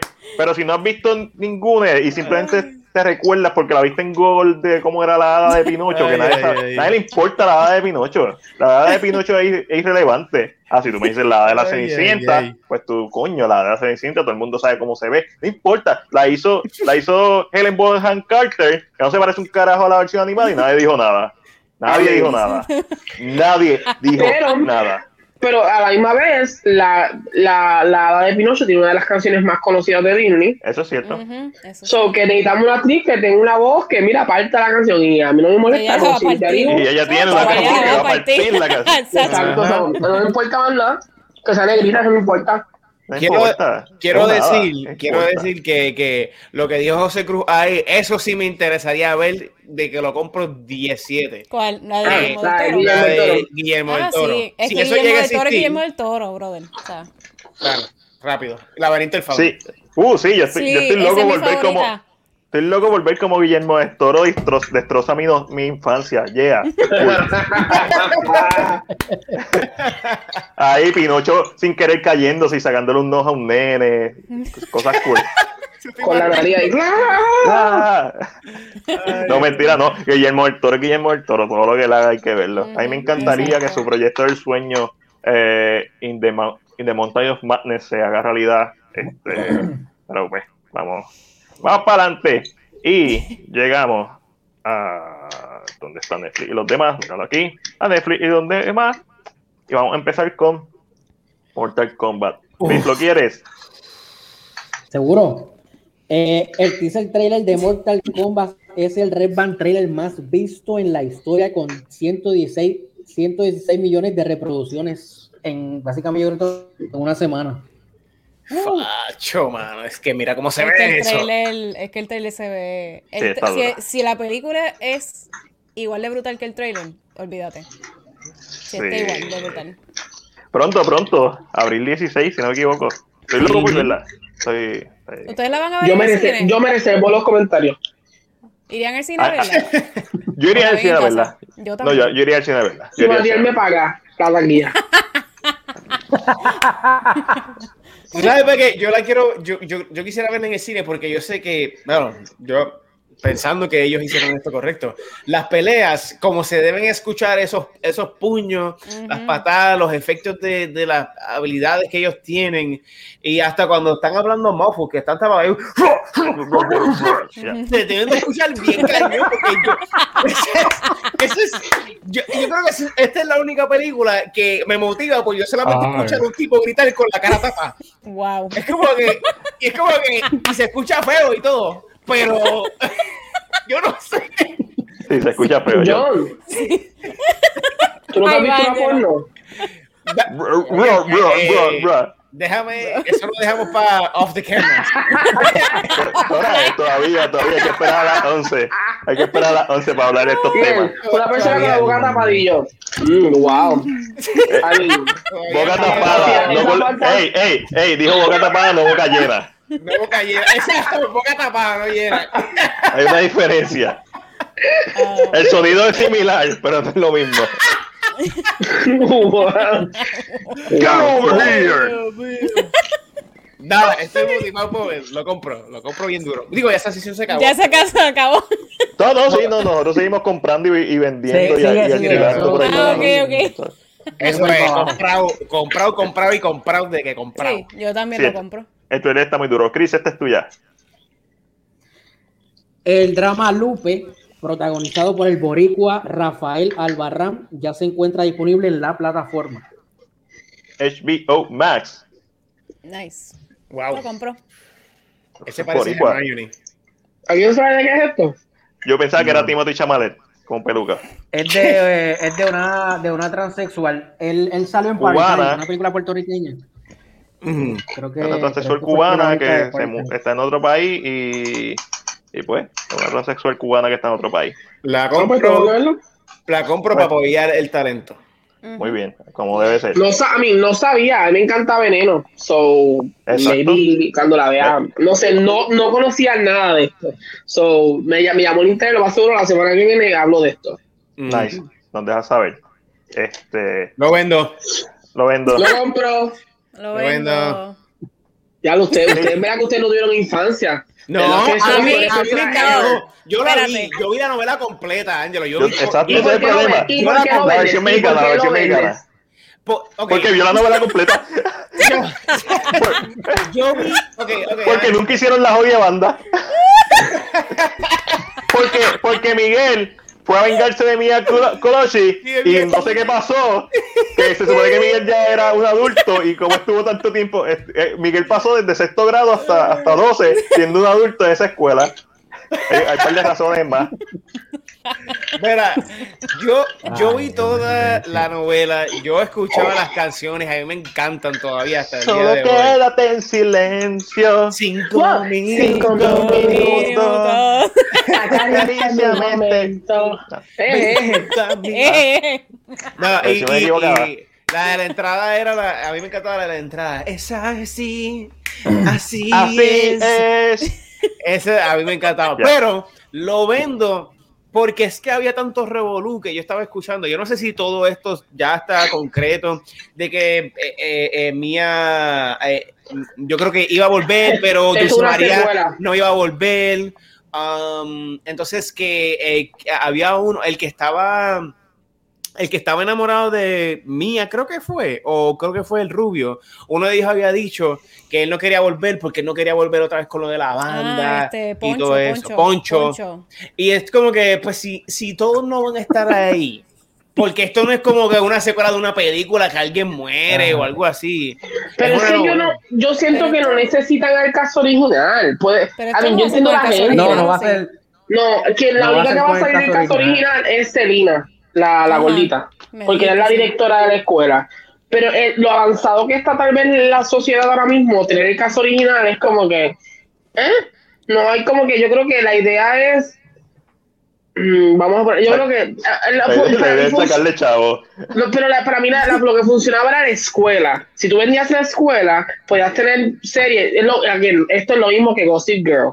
Están haciendo una versión segui- siguiendo el patrón del original, pero con estudiantes nuevos que literalmente son los mismos personajes del original, pero en otras versiones. Es lo que están haciendo. Lógicamente necesitamos ahora un estudiante gay, una pareja gay muy Claro. importante rebelde. So, va a haber un negrito, lo más seguro antes no hay un negrito protagonista, ahora va a haber uno. Um, so, esto son, es lo que está pasando. Por eso es que yo en parte como que la compro. Porque si hubiera sido un remake, la hubiera vendido.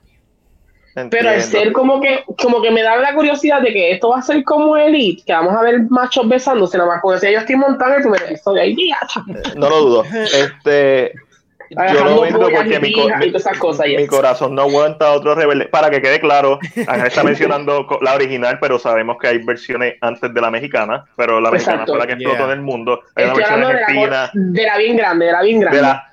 sí, Ángel siempre habla de la grande. Este, esto es más grande y larga. Mi corazón no aguanta un rebelde más. Es como tampoco aguantaría un Twilight más. Ay, no verdad, importa. no, por favor. Pero, eh. Pero estoy seguro que esto va a tener su público y qué bueno por ellos. Yo lo vendo porque esto para nada es para mí. es como Pero tú sabes que yo siento que ellos, la serie que hicieron en México de, de los estudiantes de la escuela, que hay un secreto, que todo el mundo estaba sol- soltando secretos. Ajá, No sé cómo se llama la serie. Esa, esa serie estuvo- a mí me gustó esa serie. Yo siento. No, no, no, es mexicana. Mexicana, mexicana. Ah, pues. Yo siento que esa serie, si hubieran cuidado toda esa trama y se la hubieran metido a Rebelde, ya, no hay problema. Usaba esa misma escuela y ya será, ese era el Easter egg.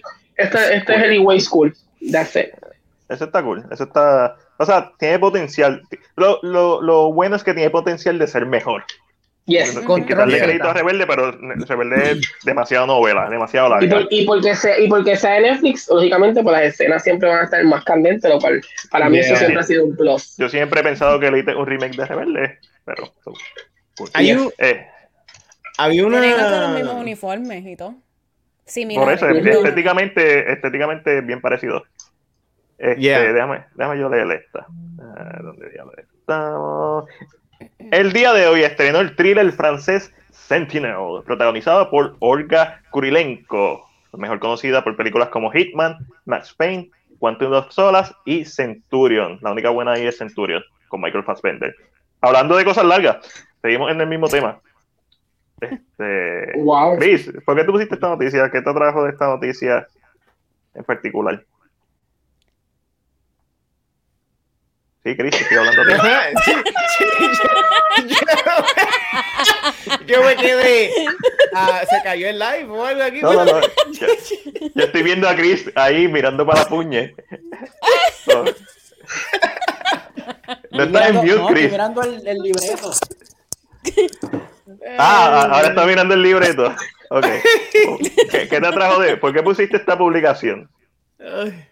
¿Te gusta Olga Kurilenko? No, porque este, a la gente le gusta que estrena en Netflix.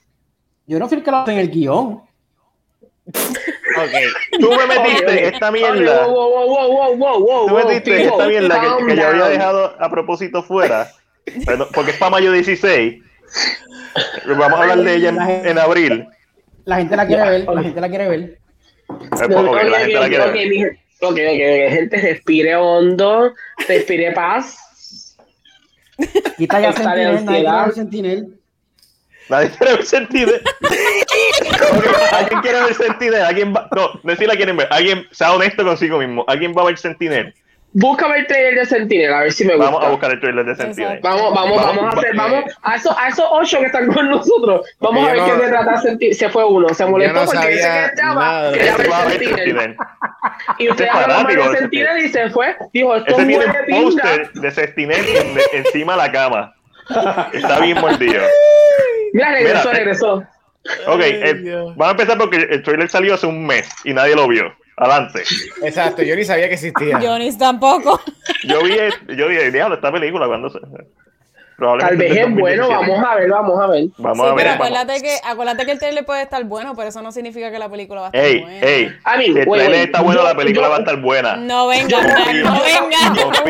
No venga. Yo confío más en producciones de otros países que en las americanas, en este caso. Yo siempre me voy más de pecho por producciones de otros países siempre. Siento que que eh, yo estoy con Ángel en esa, pero si es, como, es, como, es, como, es como looping, que yo no sabía que de, a mí, yo siento que otras producciones son, no sé, le doy el mejor beneficio a la duda que a los americanos. Un momento, que tengo que hacer algo rapidito aquí. Si termina siendo una porquería el trailer, le voy a llamar en vez de Sentinel Centella esta película. Porque... Centella. Vamos a, es francesa, ¿verdad? Es francesa. Sí. Es francesa, sí. Ok, vamos, vamos, a, vamos a tratar de ver esto. No, vaya. Acuérdense, hay que hablar por encima del tren, porque si no los tumban. No se olviden de eso. Es un problema, okay. ¿no? No puedo creer que estés aquí. Slow-mo. cool. nada, nada malo. Post-drama. PSTD. Post Which is good. Uh -huh. Okay, he, visto, he, visto, esta película mil veces ya, pero cool. Uh -huh. Ah, no, esto es francés, a lo mejor esa es la diferencia. A ver, okay. esto, esto, va, esto, va, a ser una mejor, una mejor versión de Ava. Exacto, ese es el feeling que me da. Cuando la vi corriendo pensé en Jessica Chastain automático. Yes, uh -huh. yes. The girl with the dragon tattoo. Ay, Dios mío, le mataron no, a la hermana. No tanto, no Ay, no, está en coma. Ay, qué fuerte. Qué fuerte el comazo. La violaron. Ponchín, ponchín, ponchín, ponchín, ponchín. Ahí salió John Wick. Eso es lo que pasó antes. Ajá, se la llevaron. un minuto. Esto es John Wick. Eso Esto es Taken. Y John Wick. ok, ok. Hijo de un mafioso. Se va a vengar de esto, te, okay, okay. esto es de venganza. Esto es un thriller de venganza. Yeah. Yep. Ok. Ok, ok. Ya la quieren ver, ah, ya la quieren ver, lo sé todo. Ay, se ve bien los se colores. Se ve como una mejor versión de Ava, vamos a hablar claro. Yeah. Sí, se ve mucho mejor que Ava. Mejor cinematografía. Okay, este, okay. este color que han cogido últimamente las películas de acción así, bien espionaje, sí. el color de, de, de, de, la imagen, ya se está convirtiendo común, como que el frame, como que oscuro, uh -huh. gris, así. Sí, este, sepia. Los tonos, los tonos, Ajá. sí. Sí, sí, se ve, se ve bien. A mí, debo decir que ok, y la historia la hemos visto anteriormente, pero mm. es como siempre he dicho, yo creo que cuando vemos otros países haciendo este tipo de cosas, traen algo que tal vez América, a Estados Unidos no trae mucho, porque Estados Unidos repite mucho, so, es interesante, puede ser una serie, la descalifico, porque no me voy a sentar a ver una serie así de larga, pero si hubiera sido una película, maybe le hubiera dado la oportunidad, es lo único que voy a decir. Y no, él dice, como dice Noel, no juzgues no rápido, rápido, por favor. Como dice quién? José, Mira, y ma mami, tú la viste ya porque ya me lo viste haciendo una venganza, la violaron. Y yo, wow, wow. Bueno, yo, yo, yo, yo, yo entendí, yo entendí. Yo también vi el trailer. Este. Oye, hablando de eso, no por cambiar el tema, ¿qué trailer ustedes han visto que sea malo, que la película termine siendo buena? Si ustedes Red, se recuerdan. Dread 3D. ¿Red 3D? ¿Cuál era? Eh, Dread, la de Josh Dread. Oh, Josh Dread. Pero Dread, eh, no. Ok, ok. Dread, sí. la, de, la de Stallone. La de, la de no, Carl no, no, la, Urban. no la confunda. La de Carl Urban. Urban. Yeah. Durísima. Película durísima. Trailer. Bleh, Ok. No, es bien, no un buen trailer. El trailer lo hizo como una película tan genérica que, que nadie la vio, básicamente. El trailer destruyó eh, el potencial que tenía la película. ahora mismo no sé. Si nos puso en el spot. Yo siento, yo siento. ¿Tienes una, John? Sí, yo siento que Power Rangers, la última que salió. Por, yo, no fue, el, el trailer no fue tan porquería, fue más o menos, pero creo que tampoco le hizo bastante justicia a la película. Entiendo, ya. Y la película en sí a mí me encanta porque es, se siente como que algo lo que ya hoy en día se le llama indie porque no es publicada por un estudio bien grande. Y la película pues eh, eh, siento que tuvo un, un, un, como que un fan eh, un mob de fanáticos tan puro que la destruyó por lo porque ellos querían ver los Mighty Morphin como se veían en los 90 o algo diferente. Para, para, para, mí fue una buena adaptación moderna de los Mighty Morphin Power Rangers. Mi problema con la película es Rita. Este, Elizabeth Banks es la que hace de ella. Elizabeth sí. Eh, ella, estaba, ella estaba haciendo la serie y, los, y todos los demás están haciendo una película un poco más seria. Ella estaba literalmente haciendo una caricatura. Era como que una pelea entre los tonos, porque la, primera mitad de Power Rangers es bien seria, bien dark, pero ya cuando se le dan los suits y empiezan a cambiar y, tienen la batalla final, es, es, es, otra eh, película completamente distinta. Sí, sí, sí. Este, y después cuando le dan la bofetada a, Rita y la tiran a la luna, es como que... Eh, eh. Y la tiran a la luna. Y el freaking product placement en esa película es como que yo entiendo, pero, pero, era a, a, mí, no, a mí no me molesta el product placement de la película, a mí me molestan muchas otras cosas eh, pero Product Placement es uno de ellos. Pero las ofertas, no sé, es el mismo problema que tengo con The Mummy. Como que hay, una, hay como una versión mejor en, esta película. Pero no la vimos. So, este, se dejó ver. No es que voy a ver la película, pero tras verlo, si no tengo absolutamente nada que ver, ni nada que hacer, la pondría porque, como dijo Ángel, se ve como una versión mucho mejor. De Y si ahora la pude ver y me la tragué, Puedo ver esta. A mí, yo, yo creo que yo estoy vaya Te voy a decir lo que iba a decir. Ya, sé lo que iba a decir, pero eso como que traté de seguir hablando. Eh, yo, creo, yo pienso, que, yo, yo creo que yo estoy bias en esto. Yo creo que tal vez si usted me recomienda una película extranjera, le voy a dar más oportunidades que una película americana siempre. Sí, sí, por yeah. so, generic movie en inglés o generic movie en francés. Siempre yo, generic movie en francés. A mí, a mí tú me los de rol que hacen de, The Grudge, por ejemplo. A mí nunca me han gustado las adaptaciones de Estados Unidos, pero las de Japón me gustan un montón. A mí, eso mismo, eso mismo. Me Bueno, está, vivimos juntos, qué rayo. Exacto. Tú me dices a mí, sí, tú me dices a mí entre Japón y, América algo que yo no conozco, dame lo de Japón y lo de China, cualquiera. Yo veo lo que sea porque a mí me gusta ese tipo de historia. Los otros días estábamos viendo Shanghai Noon y yo quiero ver Shanghai Night. Nunca lo había visto. A mí me gustan mucho, pero yeah. Mira, este, uf. Yo pensaba que Liam Neeson ya se había retirado de hacer thriller de acción. Ay, Dios mío, este hombre va a morir así. Él, él, él está sufriendo de typecasting ya a este punto de su vida. Sí. Yeah. Eh, Netflix adquiere los derechos por 18 millones de, de Ice Road, el nuevo thriller de acción de Liam Neeson, en donde veremos a los a los editores hacer 500 cortes para que Liam Neeson parezca que brinca una verja. Sí. ¿Ustedes vieron Taken 3? ¿Alguien vio Taken 3? Yo ni me acuerdo si Yo no me acuerdo. Yo sé que yo vi la segunda, que es cuando um, a ver. Eh, tienen que rescatar, creo que a la esposa. Secuestran a un miembro de la familia. Eh, como, sí, sí. A la en la primera secuestran a la hija, en la secuela secuestran a la ex esposa y a él lo secuestran. Es la hija la que básicamente los rescata a ellos que, el Varas. Este, y la tercera es que lo inculpan a él y matan a la, ex esposa. Ah, pues Wow, terminan matando a la diabla. terminan matando, terminan matando a Jean Grey. Complicado. Viendo y el Phoenix no le salió. A mí todas se me parecen, son, no sé. La, la una es bien buena. Yo, yo recuerdo cuando vi la 1. Sí. sí, la 1 fue un impacto. La 1 fue un impacto. Viste, eso, eso es, eso es la, la prueba de que tú dices un trailer lo que tú da lo que necesita, no den mucho, pero da lo que necesita, que es lo que nosotros estábamos tan impactados con, y digo, dígame si estoy mal, pero lo mejor que hubo de la primera de Taken, de los trailers, era cuando Liam Neeson cogió el teléfono y empezaba a hablar con el tipo. Pues eso es un meme. Y le voy a decir, te voy a conseguir. I don't know what you want. Exacto.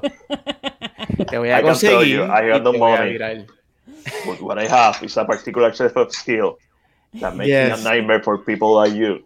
A ver, parte cuando le dice, and if you don't, I will find you, whatever. I, I, I, will look for you, I will find you, and I will kill you. Y a Russo le dice, good luck. Así mismo. Yes. Ok, este, les tengo algo aquí. Quiero hacer un conteo de algo. Les tengo algo aquí especial. Vamos a hacer un conteo. Un conteo, rapidito. Déjame quitar la imagen. Ok. Vamos a ver esto. Oh my goodness. Seis segundos. ¿Cuántos cortes vamos a ver? Contar todo el mundo. Estamos viendo la escena en que Liam Neeson en Tekken 3 brinca una cerca, una verja, como, como le guste. Uno, dos, tres. 4, 5, 6, 7, 8, 9, 10, 11, 12, 13. Oh, oh my. Yo conté como 15. Brother. Tiene más, tiene más cortes que. Tiene más cortes que. Primera toma, 2, 3, 4, 5. Guay. Llevan dos segundos, hay 5 wow. cortes. 5, 6, 7, 8, 9, 10, 11, 12, 13. ¡Wow! Son como 15. Me dio un ataque de epilepsia aquí, pero. Ahí tú. ¡Ah! ¿qué esto? ¡Wow! Que Obviamente Little Things, pero por la. No había un, no había un Stone Double. No había un Stone Double que pudiera hacer esto una, en dos tomas y ya. Tenían que y, y, una, y una toma de, de, espalda que sería completo y usan el CGI en la cara porque la, parece, la cara no se va parece. a ver. Mira, ¿Sabes cómo? Se le estaba Pero más fácil, más fácil. No ponga, no ponga, una verja y ya. Sí, exacto. Pon una verja con esto y ábrele ya y pasa. Una puerta, una puerta, exacto. Si él es un ciudadano de la tercera edad, nadie se va a molestar porque no brinca una jodida verja. Sí. Yo me voy a molestar por ver en 6 segundos 15 cortes. ¡Wow! Lo, lo, mejor, lo mejor de Jackie Chan es que la edad se le refleja y como quiera, él Está duro, Jackie Chan. Está duro. Entonces, cuando no lo puede hacer, en su acción se refleja. ¿sabes? Él, él, dice: Yo no tengo miedo de reflejar mi edad en las películas, o que lo que yo no puedo hacer, que no se haga, que se haga lo que se pueda hacer. Claro. ¿Sabes? Es. Liam Neeson, por Dios, chico, ya. Tú no eres un Jedi, ya, ya. Toma nota, Liam Neeson. Ah, sí, Liam Neeson, cuando escuché esto, ya sabes, retírate con dignidad.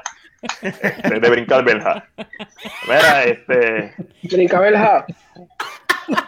Es tan difícil mencionar la palabra belga. Es tan fácil decir brincaberga. Wow. Ay, Dios mío. Mira, Chris, eh, esa es tuya. Sí, esta es tuya, Chris. Cógela, Chris, toda tuya. Eh, ya no como jodían ahí mi Adam. Eh, The Woman in the estrenará en la plataforma Netflix el 14 de mayo. Uf. Cuando estemos hablando de esta película en abril, Ángel, recuerda que yo no puse esto en el guion a propósito. Fue Chris el que me dijo, tienes que poner esto si no te voto. Ok. Wow. Con amenazas y todo. Qué fuerte. Ay, sí, es bien complicado. Bien complicado cuando uno está bajo la tiranía de Chris de CinePR.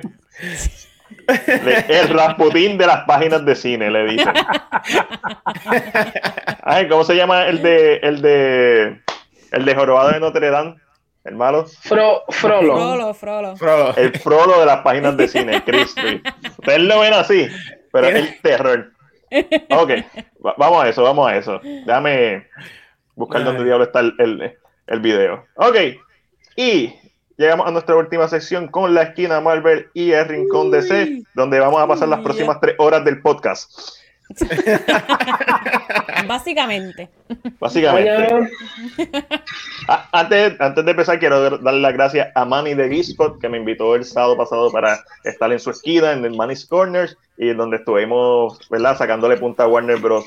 por tirar la noticia random de reboot de, de Superman. Sí, por favor, Dios mío. Como que eh, todavía esperaba que saliera el Snyder Cut. Exacto. So, eh, hablando de, de Mr. Zack Snyder, eh, le van a dedicar el primer premio Valiant. Valiant es un premio que dan los, eh, los críticos, si no me equivoco.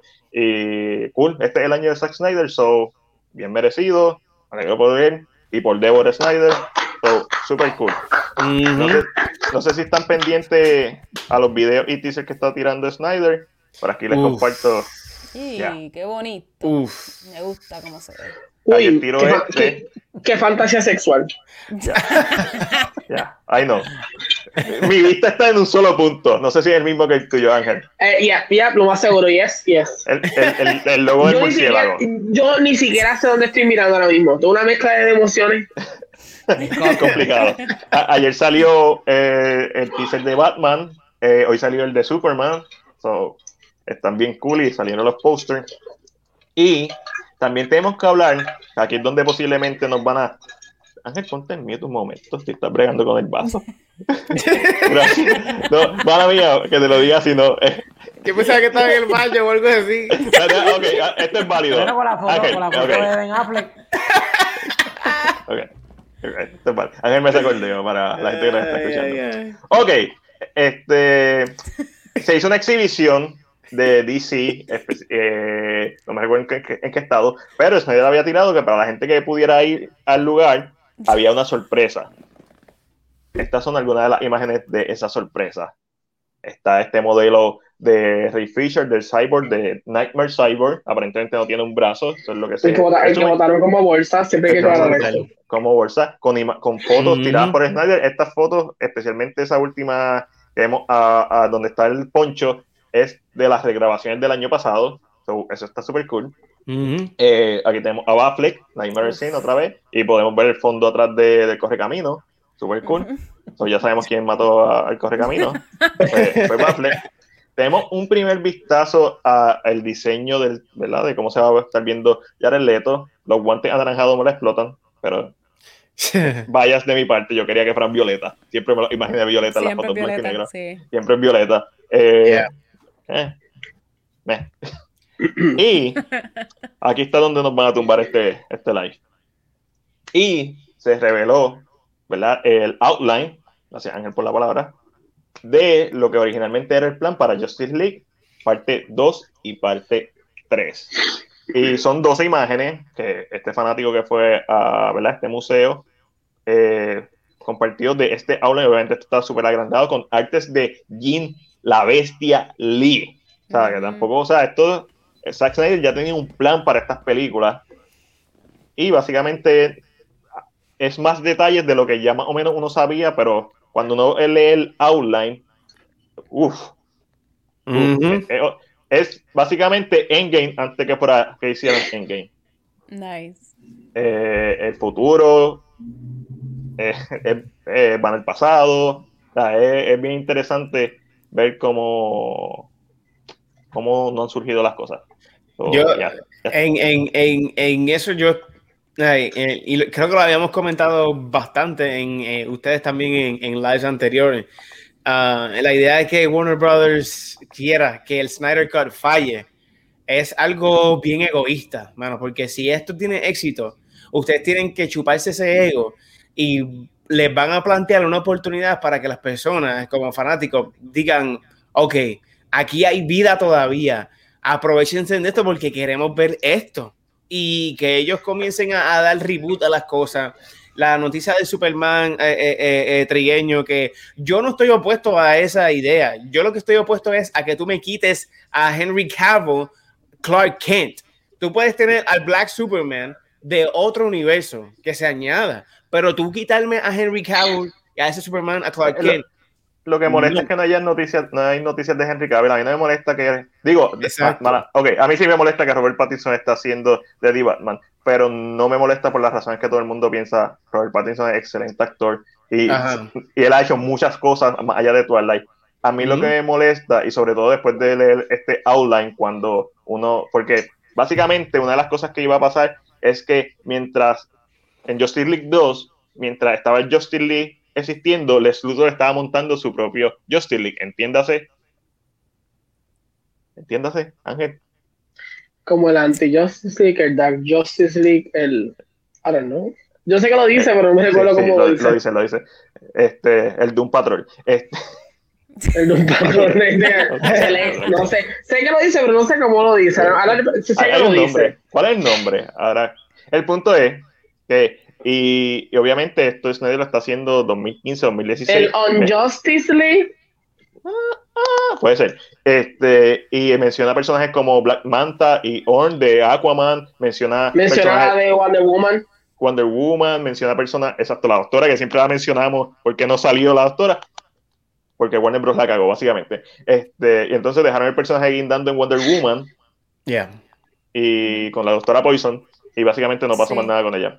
Este, eh, entonces menciona The Flash 2018 de Zack Snyder. Good guy Zack Snyder. Este, y, y, obviamente pues se notaba que había un plan, una historia integrada entre estas, todas estas películas. Y menciona The Batman de Ben Affleck. Y uno de los personajes que iba a estar en The Justice League del Luthor era el Riddler. ¿Qué personaje hemos visto en la película de Matt Reeves? Y Xavi Armstrong nos dice The League of Doom. Gracias. Xavi, eres el mejor, The League of Doom. League of Doom. Es, un vestido, mira, un vestido de acá de San Juan. League of Doom yo creo que también tiene que ver con la película animada que se llamaba eh, eh, eh, Justice League Doom, que mm. esa película creo que revela The League of Doom, que está brutal. Y ese es, eso es, que hay un, hay un, el personaje principal se me olvidó el nombre, ah, pero él coge unos, unos planes que tenía Batman de... Ah, sí, sí, eso es Tower of Babel, ya. Ajá. Que tenían los planes, los, los, los, planes de contingency. Por si acaso el Justice League se ponía rogue, pues él podía neutralizarlo, pero ah, esta persona los cogió para matarlo. Ya, cierto. Ah, pero de, hecho, de hecho, el, el guion de, de, George Miller está basado grandemente en Justice League, Tower of Babel. Eh, muy bueno, buena lectura, siempre lo recomiendo. Injustice también se basó en eso, ¿verdad? Uno de los juegos de Injustice, si no me equivoco. Creo que todos los dos, Los dos. que, va a mantener un plan para eso. Ajá, aquí hay, eh, ah, cuando no le, cuando una de las cosas que sacamos de esta lectura de, ¿verdad? de, esto, de este outline es que la segunda película de Justice League iba a ser toda en el Nightmare. Este, Superman malo, Darkseid había destrozado la Tierra. So, que es, cuando tú ves esto en retrospectiva y ves cómo Snyder va planteando las semillas de lo que él quería hacer, es bien interesante ver cómo Warner Bros. ha metido las manos no, no se A mí, lo, mejor que yo, no, lo mejor que yo saqué fue el chiste, pero lo mejor que yo saqué del outline es que cuando Woman se convierte en la diosa de la guerra y mata a Superman. Para mí eso es como que el top notch, como que... Y el diseño de Jim Lee es ella con cuernos y todo como hacia afuera, como que yo. Sí, que eh, fue la primera imagen que tú pusiste, Magdiel. Eh, si ya no la borré. Creo que la borré. Pero está esto. Pero a mí, ah, el, el, outline, como dice Matilde, el outline para mí está bien hecho. Es una idea que Matilde, como Matilde menciona, Matilde piensa que tal vez esto en película no se hubiera sentido bien, de bien hubiera funcionado.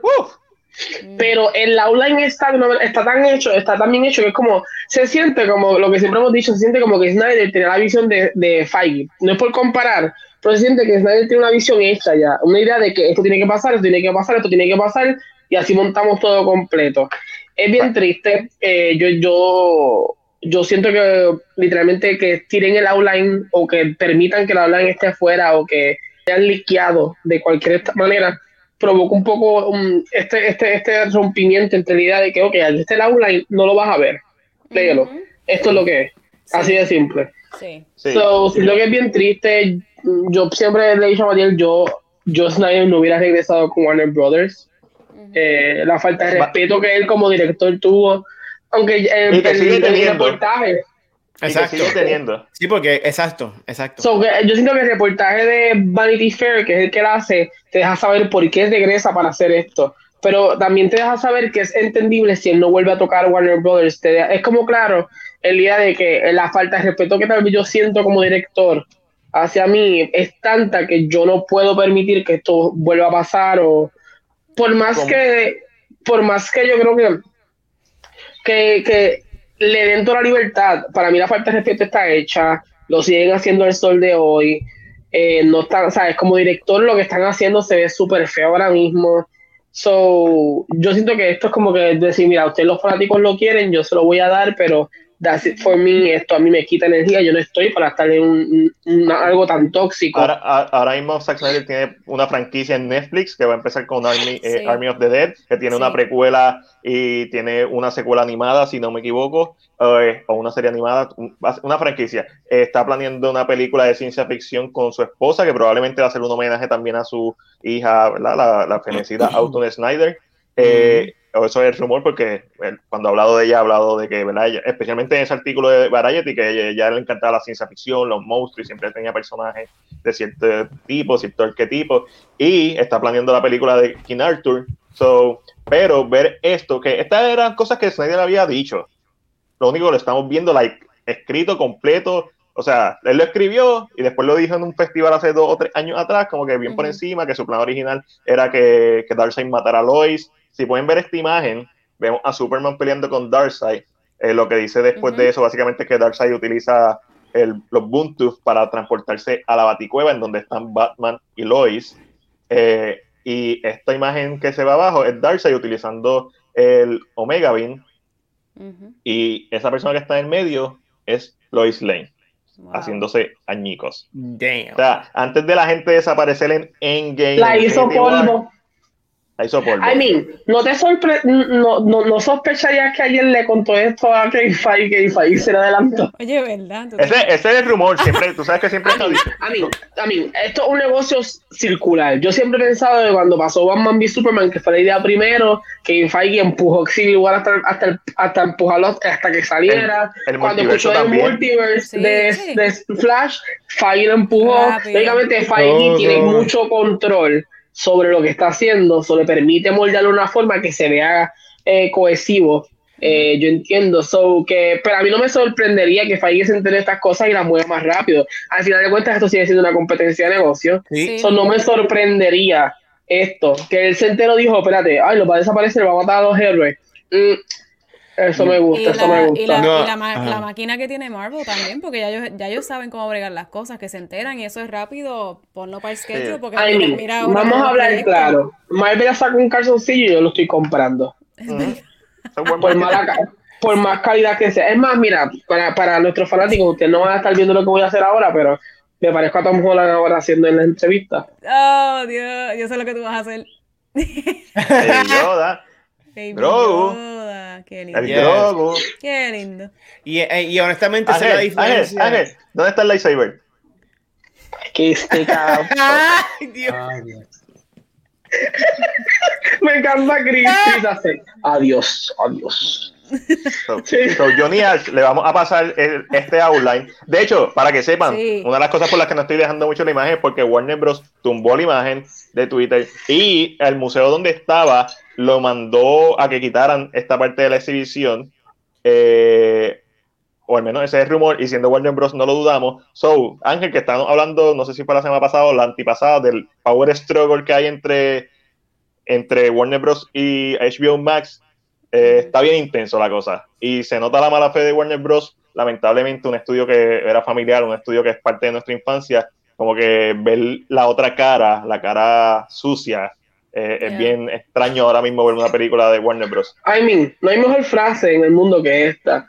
You either die a hero or, or live long enough to become the villain. Y Warner Bros. es el villano en esta, esta, película, definitivamente. Correcto. ¿Año? Ese es fácil. Ah, año eh, de la película, 2008. Fácil. Muy bien. Y así. I don't know. Yo me aprendí yo, la, yo, yo hice lo mismo. Porque lo uso en todos lados. Yo, yo, yo miré a John. Lo único que tienes que saber, 2008 salió Iron Man y salió Dark Knight. Entonces, uh -huh. Estás safe con eso. Los dos billonarios. Los billonarios. Mira, ok, llegamos. Nos costó, pero aquí estamos. WandaVision. Ay, qué bella. WandaVision. WandaVision.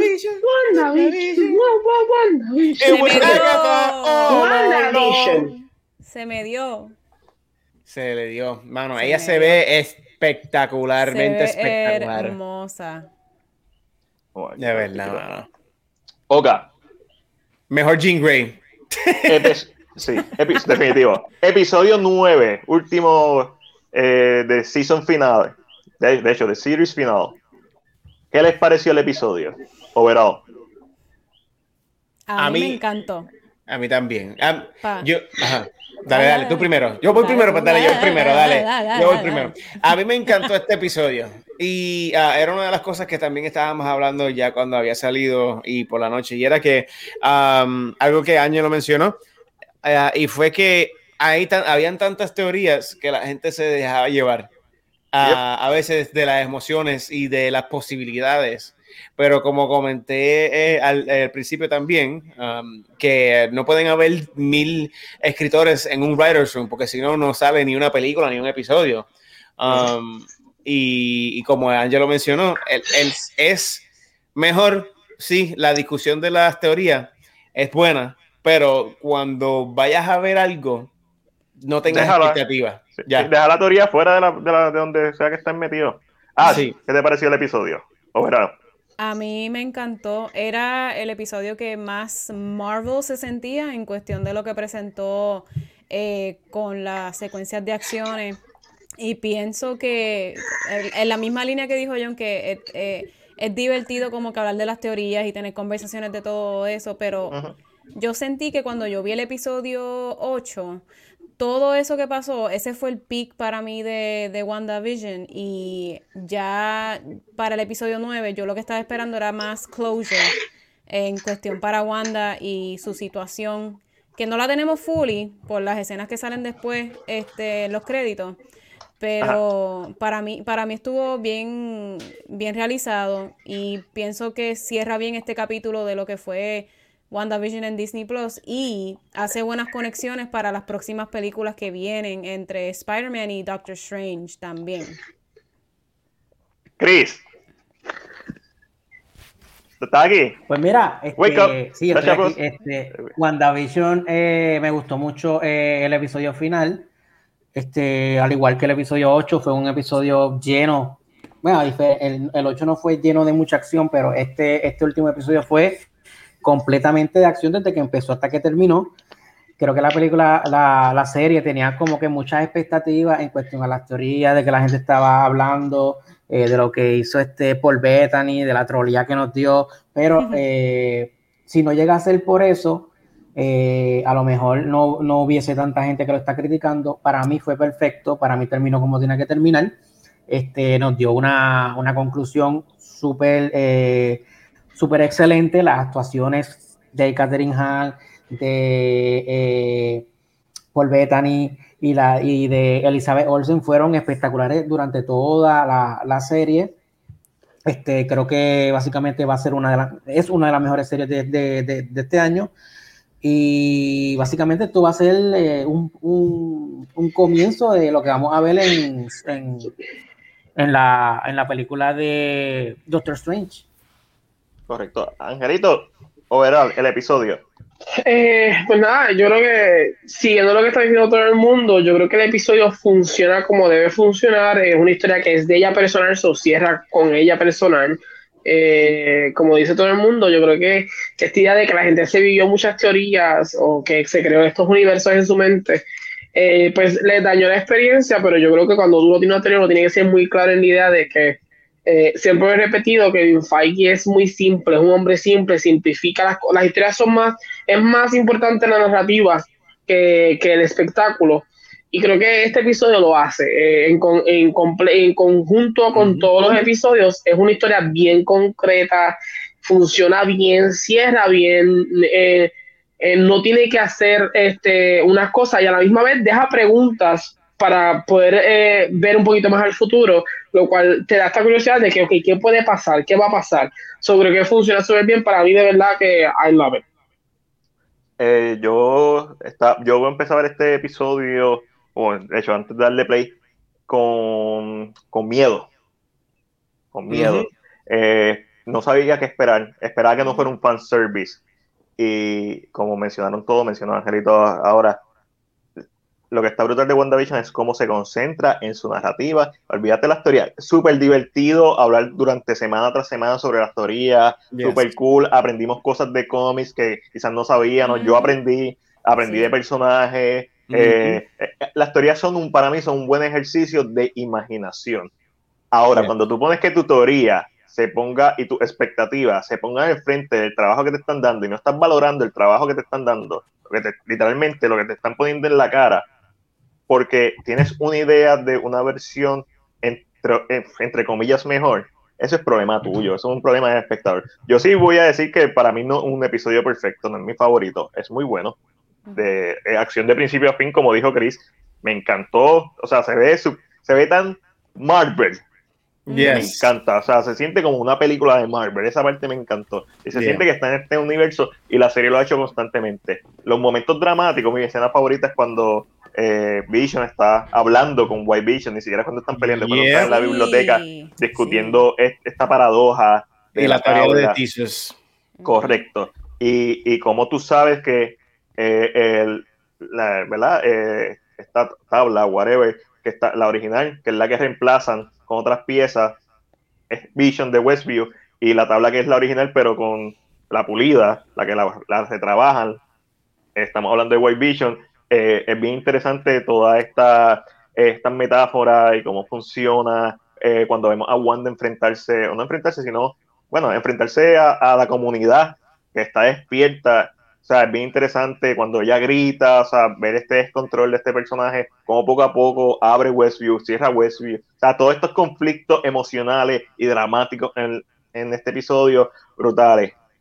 Me encantó eh, Agatha, que la dejaron viva, y, y así. Muy buena, muy buen cierre. Cierre perfecto para el tipo de narrativa. Hayward sigue siendo un personaje pendejo, totalmente que pudieron usar mejor. Vamos a ver claro. Ralph Bonner. Esta es la parte donde yo odio a Marvel. A mí, el nombre. Es como que vamos a hacer el chiste que estuvo cool, no, no le miento, me hizo reír. Pero esta es la única parte que voy a decir en donde realmente pudieron hacer algo mucho mejor. Y no, y no fue en base a la historia. Es porque si tú traes al actor, gracias Angelito, es porque si tú traes al actor si tú, primero, si tú dices que este va a ser el primer capítulo en la trilogía del multiverse y trae al actor que hizo de Quicksilver en, en otro universo de X-Men a este universo y después lo pones a hacer el mismo personaje, ellos obviamente sabían lo que estaban haciendo y eso es cool porque entonces hicieron que todas las personas hablaran de esto durante semanas. Más está el troll de Paul Bettany y nosotros pensando que iba a ser un actorazo, Robert De Niro, un Martin Scorsese de la vida. O sea, para, para ser justo, entre nosotros siempre estamos claros, Angelito y yo, que cuando nosotros estamos hablando de teoría, nosotros sí vamos a vacilar, pero no nos vamos a dar en el pecho si la pegamos, porque literalmente la pegamos. Eso no tiene ningún valor. Y esto fue una de las cosas que dijimos la semana pasada. Y si lo que dijo Paul Bettany, que este es el chiste que la gente tiene ahora, que Paul Bettany dijo que siempre quería trabajar con este actor. Si era el mismo. Si es el mismo. a mí eso sería un troleo bien heavy. Y pasó. Y lo fue. Pero, pero hay que recordar que en ese podcast pasado también mencionamos mil cosas diferentes. Esa fue una que pegamos de, qué sé yo, 15. yo no me, yo no me, yo no tengo cara para decir, la pegué, mira, la pegué. Soy duro, porque fallé las otras 14. Caballo. Y, y no solo eso, yo creo que eh, esta serie se prestó una, eh, lo que una vez yo, no sé si lo dije en un live o lo hablé con, con Ash, o hablé no sé, no sé en qué momento lo dije, eh, ¿verdad? Perdonen mi alcoholismo y ¿verdad? mis problemas de memoria, pero um, eh, yo siempre he pensado que yo, yo, creo que llegó un punto en que tú no te disfrutabas específicamente las cosas porque todo se liqueaba, todo salía. Yo creo que Marvel se llevó eso bien al pecho de dejar que la gente jugara, porque a mí, perdóname, pero tú no me puedes decir a mí que a Elizabeth Olsen, que a Paul Bettany, que a Tenoya, a, a, Tenoya, ¿eh? Tenaya, Tenoya, Tenoya. Tenoya París, que es la que hace de de, de, de foto ¿no? o de Mónica. Tú no puedes decir a mí que ellos no dijeron, dije esto, esto es lo que tú puedes decir, esto es lo que puedes jugar. Yo creo que ellos planificaron todo este mundo entero, se mantuvieron hablando, la serie, dejaron que la serie se siguiera hablando, siguiera trabajándose como, como se debía. y, y, y, al final, lógicamente, le hicieron todo simple. Él, siguiendo la, narrativa de Matiel, lo de Ralph Bonner fue un puño en la cara, un escupitajo a la cara de los fanáticos de decirle, no van a regresar. Si yo voy a hacer los X-Men, van a hacer a mi manera y cuando yo quiera, no cuando a ti te dé la gana. Brand new, brand new. eh, cuando juegan que la, historia es bien simple, que no hace ninguna conexión directa, eh, con, por decirlo así de esta manera, con Doctor Strange, era decirle al público, es una historia de Wanda, yo no necesito que nadie más esté en la historia, es una historia de Wanda. Lo, que a mí, lo, único que a mí puede ser que me incomode un poquito eh, es que para mí Emma Caulfield, que es la que hace de Dottie en la serie, es una, una buena actriz y siento que, oh, que la pusieron. No, no, en su, su, episodio es el episodio 2, that's it. Y, siento que, y, siento que, tal vez por eso mismo lo hicieron, por eso le dieron el protagonismo que le dieron, para que la gente hablara de ella, para que la gente creara ya esta expectativa de, uy, ¿quién es ella? Eh, eh, Agnes en ese momento dice, ella es la importante en este pueblo, todo tiene que pasar por ella, so, le crean expectativa al personaje y todo el mundo empieza entonces a pensar. Eh, a, mí, a, mí, me gustaría ¿verdad? que yo hubiera sido otra persona, pero yo entiendo que la serie cierra como debe cerrar, narrativamente es simple, es un proceso de aceptación, negación, de furia. Estoy totalmente en desacuerdo con que fue predecible, eh, especialmente cuando veo mi historia durante toda la semana diciendo que va a salir Doctor Strange, diciendo que va a salir Magneto, diciendo durante eh, llevamos ocho semanas haciendo teorías cómo va a terminar la serie.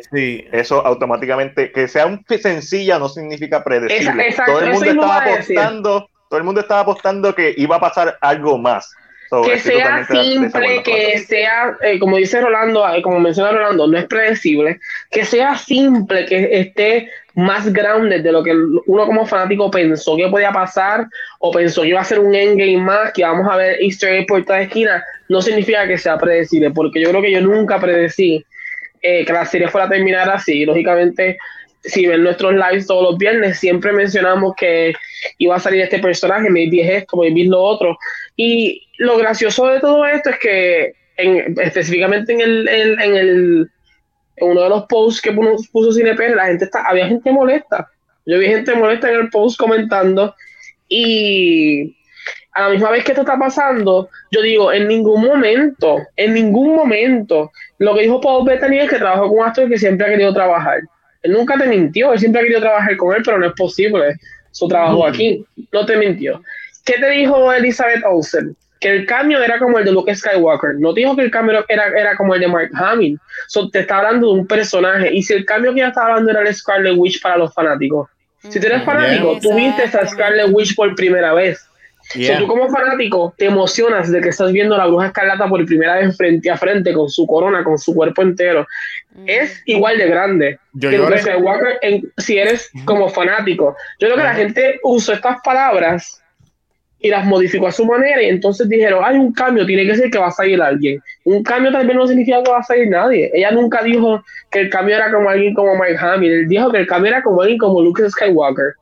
Y no estoy seguro si en ese comentario dijo que el cambio era más para los fanáticos. Me da la impresión que en algún momento mencionó que el cambio iba a ser importante para los que son bien fanáticos.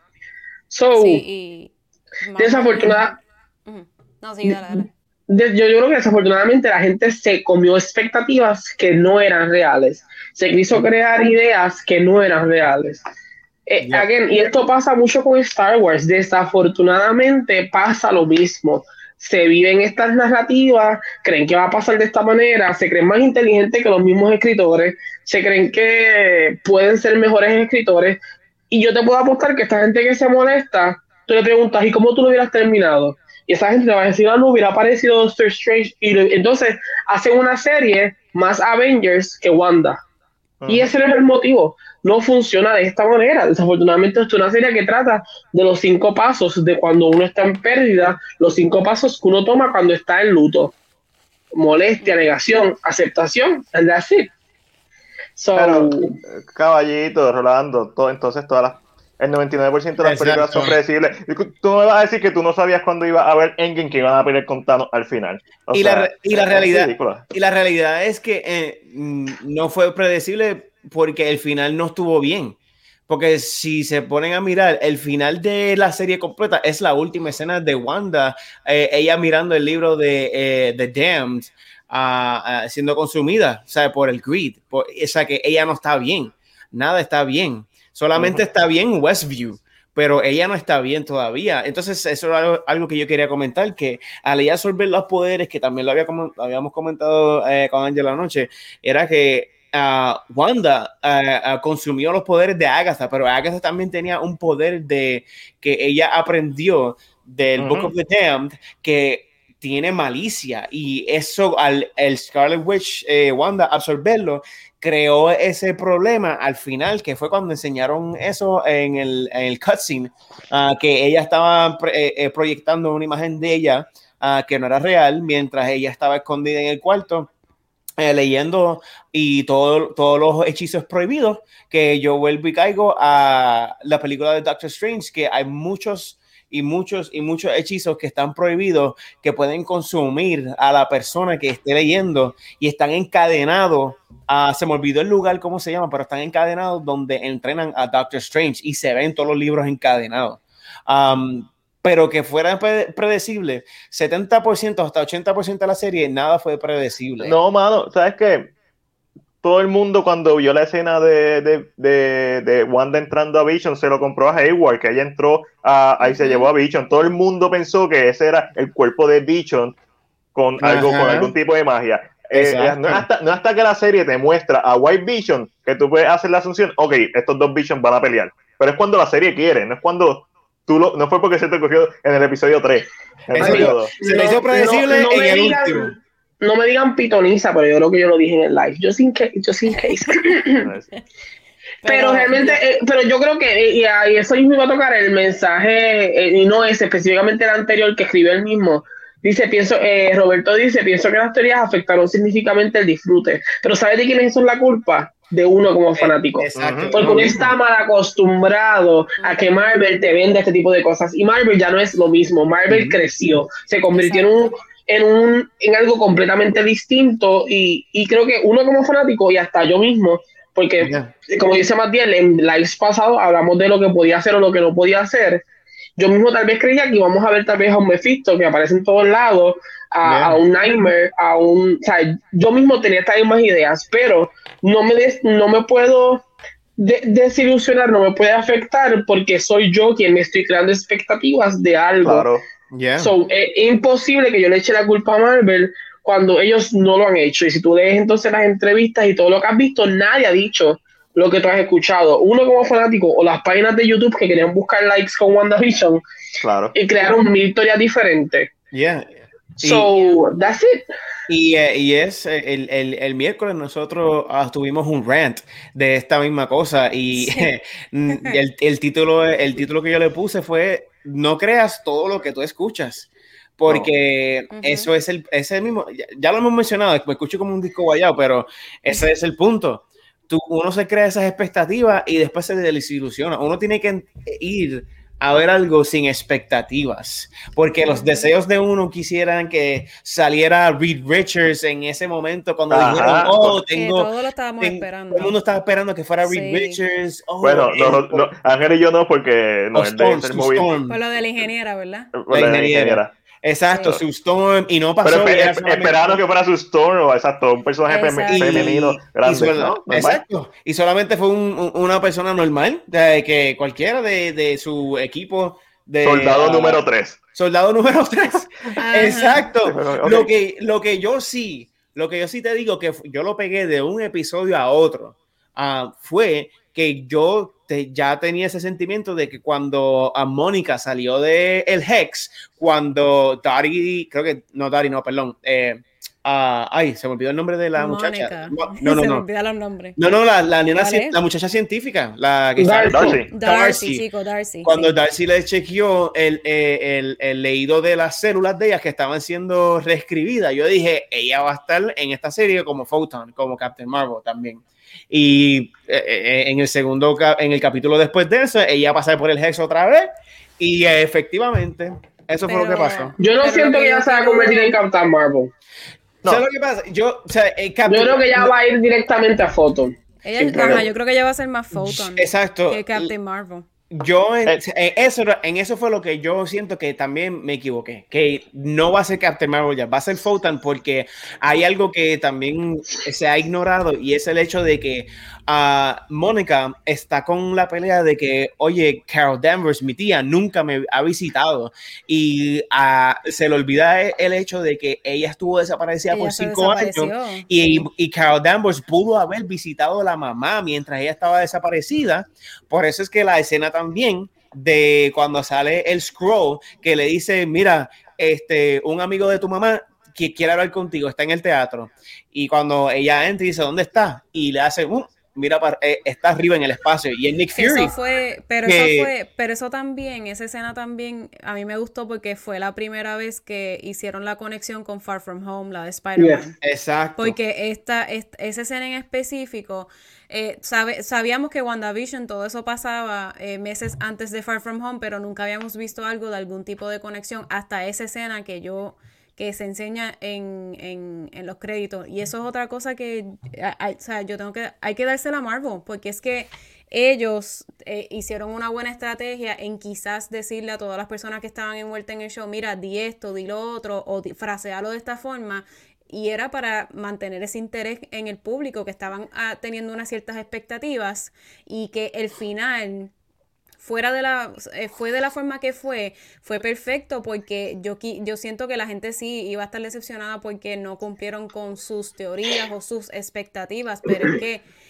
eh, a Marvel lo que le gusta es contar buenas historias con, superhéroes, entonces ellos no iban a arriesgar el sacrificar la tan, eh, el tan buen storyline que le dieron a Wanda, porque en un episodio final querían eh, presentar todas las teorías o expectativas de las personas que las personas tenían, ¿me entiendes? Y eso, eso, si, si el final hubiese sido que iba a salir, que si Doctor Strange, que si Maybe Magneto, que si para mí no hubiese sido tan efectivo como, lo, enfocado que fue, definitivamente. Exacto, exacto. Se hubiera, se hubiera sentido para mí como Endgame. Muy bueno al verlo, pero cuando lo repites dices, mm, esto no ah. cuadra, no se siente normal. Es como que mucho fanservice. Eh, y Marvel aprendió de eso también. Y ellos son personas que saben lo que tienen, que no tienen pero que a la misma vez, más bien cuéntame, ¿qué están diciendo en los comentarios? Eh, hay un par de cositas. Este, Roberto nos comenta desde YouTube. Saludos, Roberto. Este, exacto es culpa a los fanáticos por las expectativas, básicamente. Eh, también nos pregunta, ¿creen que la escena de Miss Craig conectará con Secret Invasion? Interesante. Es posible porque Secret Invasion... Sí, exacto. Eh, pero Secret Invasion, los scroll, o sea, eh, no, no es descabellado pensar y sabemos que, ¿verdad? Que, que vamos a seguir viendo más de los aspectos espaciales, etcétera. y, y, siguiendo con Roberto, yo entiendo que ah, por el momento no sí te da una idea de que es posible, pero Secret Invasion se trata eh, en parte. Hasta ahora lo que hemos visto son scrolls que están en el lado bueno de las cosas. Sí. No hemos visto un scroll que está dentro del mundo o está en nuestro mundo haciendo las cosas para el mal.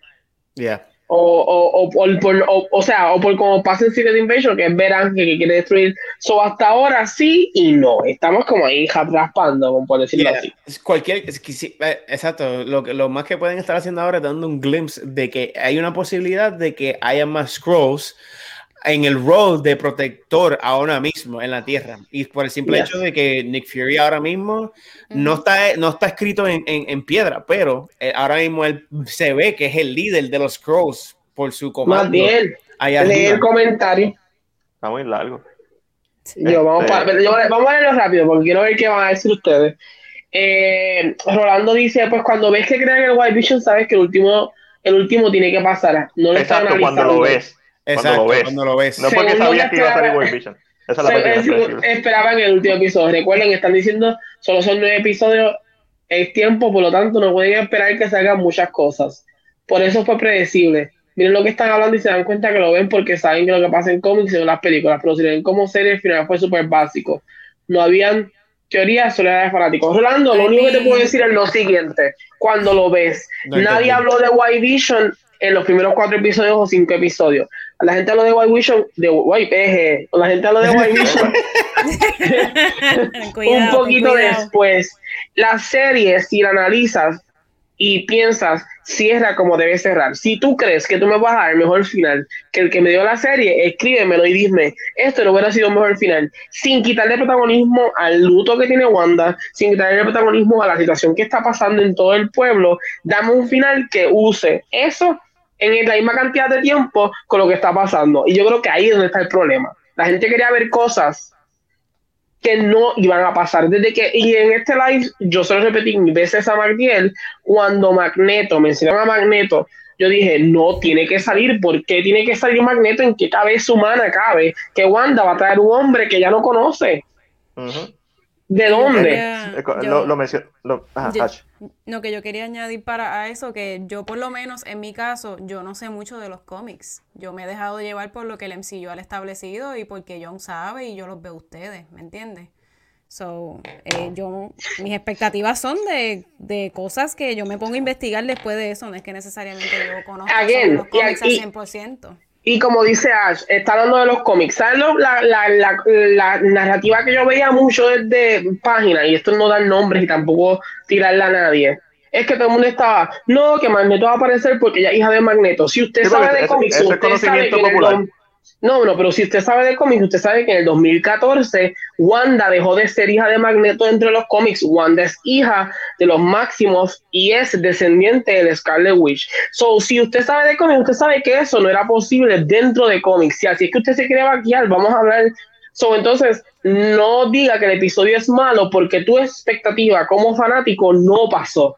No puedes echarle la culpa a algo porque tú decidiste que, tú, que no llenaba tu expectativa entonces, eh, creo que para mí ese es el mayor problema que estoy teniendo con la gente, porque cuando les digo, dame un mejor final, sin que dañes la narrativa de Wanda, sin que dañes el luto de Wanda, sin que le quites el protagonismo, porque tan pronto apareciera Magneto, Doctor Strange o cualquier otro personaje, le ibas a quitar todo el protagonismo a Wanda, se lo ibas a quitar completo y se lo ibas a pasar a otro, porque otra persona la tenía que salvar. Ella misma no, se podía salvar. yo quiero preguntar rápido, Rolando.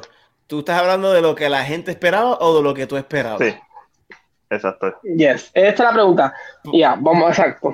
Porque ahí, ahí estás diciendo, yo no digo que es lo que debe pasar, solo opino sobre lo que la gente esperaba como fanático. Porque yo estoy viendo lo que estás escribiendo y yo siento que lo estás diciendo tú por ti. Exacto.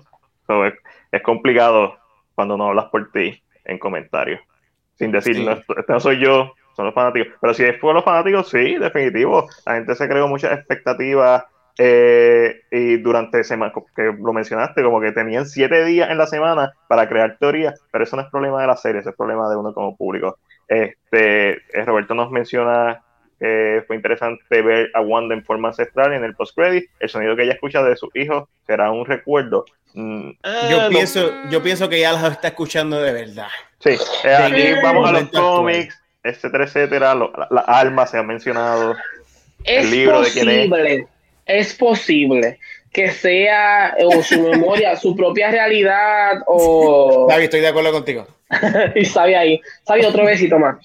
Eh, yo digo que existe la posibilidad, pero a la misma vez yo creo que puede ser parte de su recuerdo para que entonces bueno, again, esto puede ser teorizar y puede ser que no pase de esta manera, pero para que funcione mejor cuando hagas John Avengers, que estas almas que existieron, que ya creó, entren a cuerpos ya existentes en el mundo. Eh, es bien eh, importante el énfasis que le dan a la escena cuando ya se despide de los hijos y le dice gracias por escogerme como su mamá. Sí, eh, recuerden que en un, en, un, libreto, mm, ¿verdad? Todo lo que sale en pantalla es por algo. y es bien interesante que le, dieran, que le dieran ese énfasis a esa escena yo sé al final, y quizás que es porque estoy predispuesto a pensar esto, pero Wanda en esa última escena post crédito parece una villana. No parece un yes, Parece villana. Parece villana. Y, y, no solo eso, para mí la frase que le dice Agnes antes de que ella la haga, ah, le dice, tú me vas a necesitar. Porque no sabes lo que estás haciendo. Agnes es Agnes, y, y lo dije a Ash en el live, mientras estábamos en el live, yo le dije a Ash, Agnes es mala, pero a la misma vez ella se ve asustada de lo que puede pasar. Ajá. Ella sabe las consecuencias. Y yo creo que, y yo creo que es a eso que había mencionado ahorita, que yo creo que ella estaba hablando mucho más del poder que ella consumió de Agnes. porque Agnes sabía lo que ella tenía adentro, el tipo de poder que ella también tenía. Y uh, de las escrituras que ella leyó en los 1500 cuando la bruja y la mamá la iba a matar, que también absorbió esos poderes. So, hay muchas cosas que eh, eh, eh, Wanda consumió de ella que provocó pues a lo mejor su, su manera de cómo ella se estaba um, representando al final. Y Uh, sacando aparte esto, uh, en cuestión de, lo, de su hijo, el Chaos Magic tiene eh, posibilidades ilimitadas y hasta tiene secciones de, de, derribadas de lo que el Chaos Magic es. O sea, es un poder de, eh, de Dios. Pero a la misma vez, -huh. Eh, en esa línea, Wanda no puede crear un humano. O sea, ella no puede hacer, ella no, ella, tiene, ella, puede crear una realidad nueva, pero no puede crear un humano dentro de cualquier realidad. Por eso es que uh -huh. sus hijos como que reencarnan en los cuerpos de los Kaplan, que son los gemelos Kaplan, uh -huh. y las memorias entran y ellos como que reconocen a su mamá y Wanda no sabe que esos son sus hijos o, o que ellos la reconocen como su madre. Eh, pero para mí el problema está, y no es que el problema, sino es que al final el Darkhold, si es como en los cómics, está escrito por alguien que es evil. So, hay una influencia maligna dentro del libro, no importa quién lo esté estudiando. Uh -huh. So, yes. me, eh, como dice Matías, en esa toma final, tú sientes que ya está en la villanía, ya no está, ella no está, ella no es la Wanda que conocemos, sino es, ya está rayando en un tipo sí. de villanía sí. o de antihéroe. Sí. Eh, Agatha, en todo esto que está pasando, Agatha, aunque es mala en, en, en la narrativa, eh, fue como le dije a ustedes, para mí Agatha es el Jean del Jan de Doctor Strange. Doctor Strange es una persona que hace magia responsable y Agatha es una persona que le gusta el knowledge, igual que a Strange, pero irresponsablemente.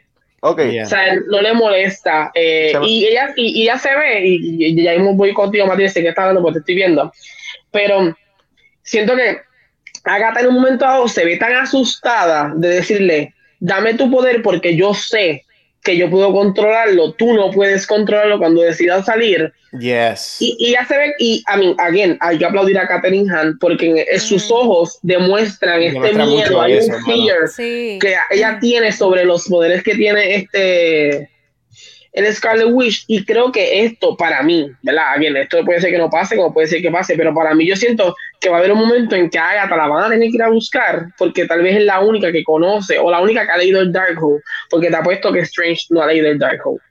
No, no, no, no, no, ¿cómo? Sí, sí, posiblemente ese, ese libro lo tiene Agatha desde, desde hace tiempo. Uh -huh. eh, ahora que mencionaste a Agatha, se me acaba de ocurrir que lo único malo que Agatha hizo en toda la serie, que es bastante malo, por cierto, fue matar a Sparky.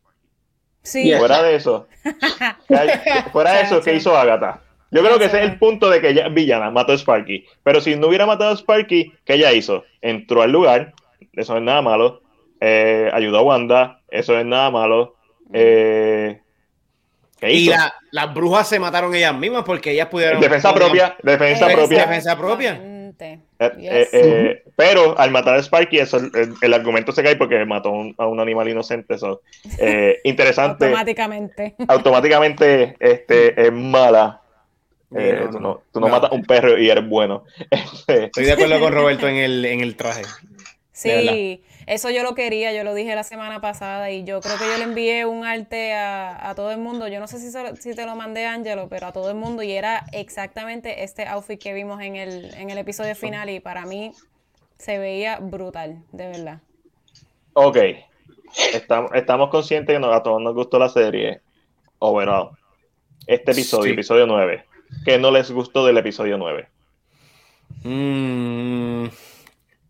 Yo te diría lo de, de, dejar, vayan ustedes porque yo tengo que pensar. Yo, yo te diría lo de lo de Evan Peters. Es que se sintió como que lo tiraron hacia un lado. Yo sé que fue como una como una respuesta de que nosotros vamos a hacer los X-Men nuevos y todo eso, pero fue como que get over que, it. Sí, fue como que bien, entonces no qué sé yo, qué sé yo, para, para mí eso, eso fue algo que como que me molestó porque veía como que un potencial más allá, pero entonces eh, se sintió como que un throwaway y dijeron, ah, ese es Ralph, el, el, el esposo de, de, Agnes, del que ella habla en todos los episodios, ¿me entiendes? Sí. Para mí eso, yo te diría que eso.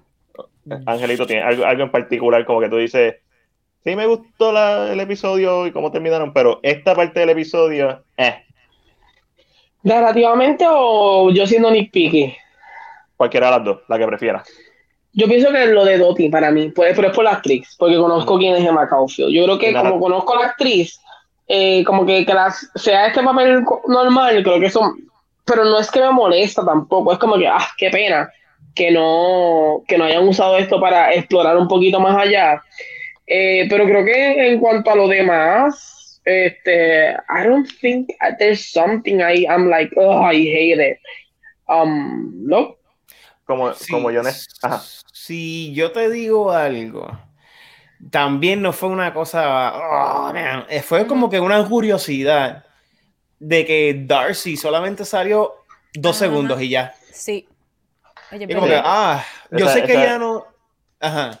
Esa es, mi, esa es mi parte. Porque de la misma forma que estamos hablando de, narrativamente, como la serie, la serie, la serie, la serie cierra su, su arco de historia con Wanda, el arco de historia de Darcy, simplemente el personaje desapareció. Sí lo mencionan, pero eso se siente como un reshoot forzado. Exacto. no, se, no se siente bien como. Vision se entiende, Vision se va. Eh, eh, eh, eh Quicksilver o Ralph Bonner se entiende porque lo dicen, pero Darcy fue como que un eso sí fue un. Y no, solo, y, no, y, no, y no solo eso, Darcy es la que choca y pincha a, a, Hayward. Y es como que... porque ella con el yes. choca pincha Hayward y desaparece. Y desaparece, es como fue, fue, bien, fue bien raro. Fue la, el, para mí esa fue la parte, quizás me molestó más los de Quicksilver por el potencial, pero narrativamente, sobre todo el personaje que es quien descubre lo que está pasando. Exacto. Y hasta, y hasta Jimmy, hasta Jimmy Woo le dieron más tiempo en este episodio. Y yo me sentí raro porque yo lo vi completo y decía, adiós, pero Darcy no estaba ahí hace un minuto atrás. Lo único que yo puedo pensar que ahora, volviendo a teoría, que es un, una posibilidad, que a lo mejor, y esto respondiendo también al, a la misma respuesta que eh, eh, Roberto preguntó ahí, que es qué pasará con White Vision, a quién acudirá a buscar ayuda. Si nos ponemos a pensar en 500 mil millones de lógica, puede ser otra persona, pero siento que a lo mejor cuando White Vision se fue, ah, se fue con Darcy. Eso es lo único que yo puedo oh. poner, porque Darcy era la que le iba a dar las respuestas. ¿Y si, fue, y si fue que el editor la llamó. Ah, verdad que están grabando eso también. Que también están grabando, eso. Ah, y a lo mejor la buscó ahí de momento, ¡pum! y se fue. Sí, y pero dice que ella dijo que ella ya no tiene más proyectos, mira, entre comillas, of course, con Marvel. Pero I think, yo creo que eso es. Si pudieron traer a Natalie Portman otra vez, yo creo que puede ser que ella salga en esa nueva película de Thor que están grabando. A mí no, eh, aquí Sabino escribe, yo diría que necesitar, necesitaban un episodio más porque estaba pasando mucho y la narrativa por momentos se sintió un poco... Estoy de acuerdo en eso. Largo, que fuera más largo. Oh. Yo, yo, yo de verdad que una hora por lo menos. Sí, un, un, episodio largo y tengan en cuenta que este es el episodio más largo, pero también es uno de los episodios con más créditos que tiene. Sí. Son casi 10 minutos de créditos. Eso está, yo se lo dije, yo como que es... O sea, el, el, episodio solamente... Ah, sorry. ¿Qué qué? El episodio dura 40 minutos y con crédito se sube a 50. yeah, exacto. Es complicado. Yo estaba como que, Dios mío, por favor. Y yo, y yo veía a Ashley, Ashley, ah, oh, son 59 minutos. O son 50 y yo, y después no, y en la computadora. 7 minutos de crédito. Y, el, y en la computa en la laptop a mí me salía, yo creo que eran 50 minutos, pero después en el televisor le decía 49 y yo, wait a minute. Yo le dije a son 30 de episodios y los otros 20 son de, o 20 de episodios y los otros 20 de crédito. Tú sabes que yo voy a defender hasta la muerte lo que, el, la decisión de hacer a, a, a Mandarin en Iron Man 3 a mí me parece genial. Me parece que, que, que, un twist bien duro en cuanto a una película de Marvel siempre lo he defendido. Y aquí pienso nuevamente, este es el fanático que quiere ver el mandarín. Que vamos a ver el mandarín, lo vamos a ver en Chanchi. y sí, y, siento que el trabajo del mandarín en Chanchi va a ser espectacular. Yeah. Este, y, creo que la Trevor. Lo de, lo de Quicksilver que se parecía a lo de Mandarín. Yo entiendo, mira, Quicksilver tuvo su momento en Age of pero a mucha gente no le gustó uh, cómo se vio. Yo digo que he was okay, él estaba fine. Lo que pasa es que no tenía el mismo carisma, el mismo carisma que tuvo um, este muchacho en los X-Men.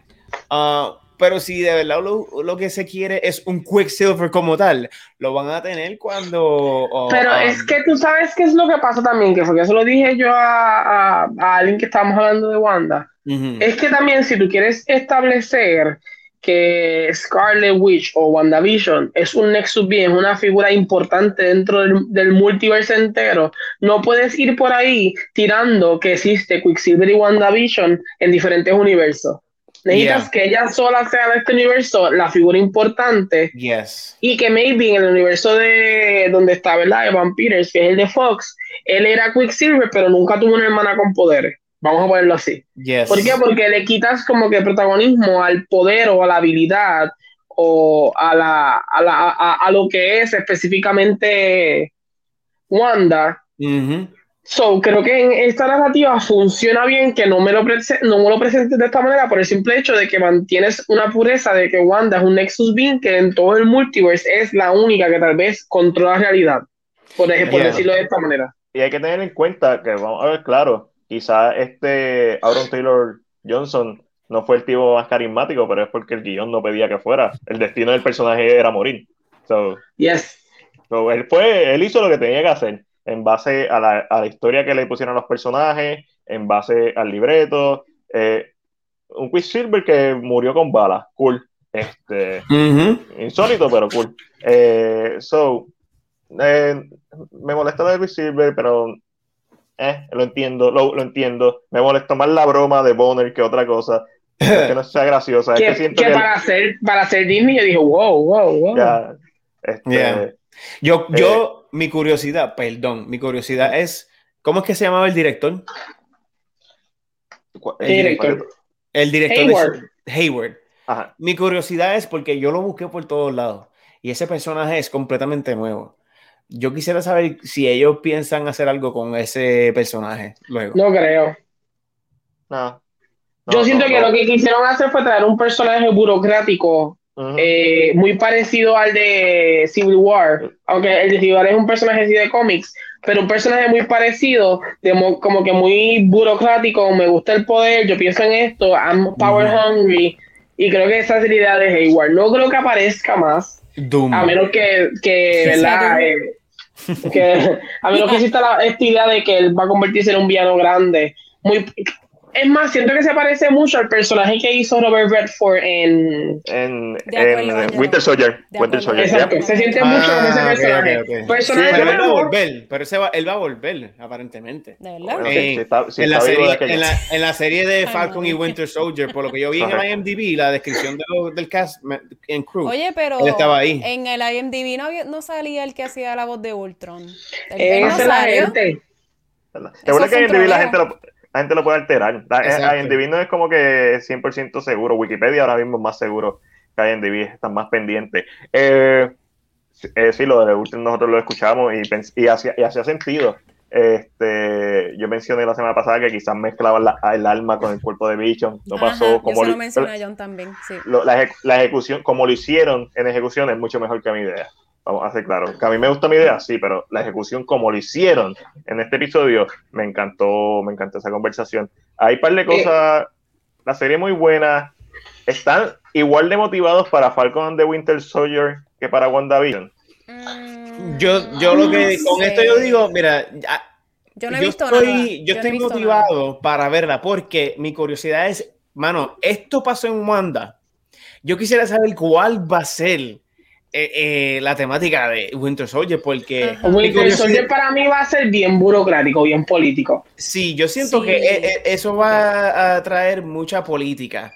Uh, pero sigue siendo igual interesante porque ahora mismo WandaVision bregaba con su, lo personal, sus emociones y lo que es cósmico que viene siendo eh, en este caso los poderes de ella, uh, etcétera.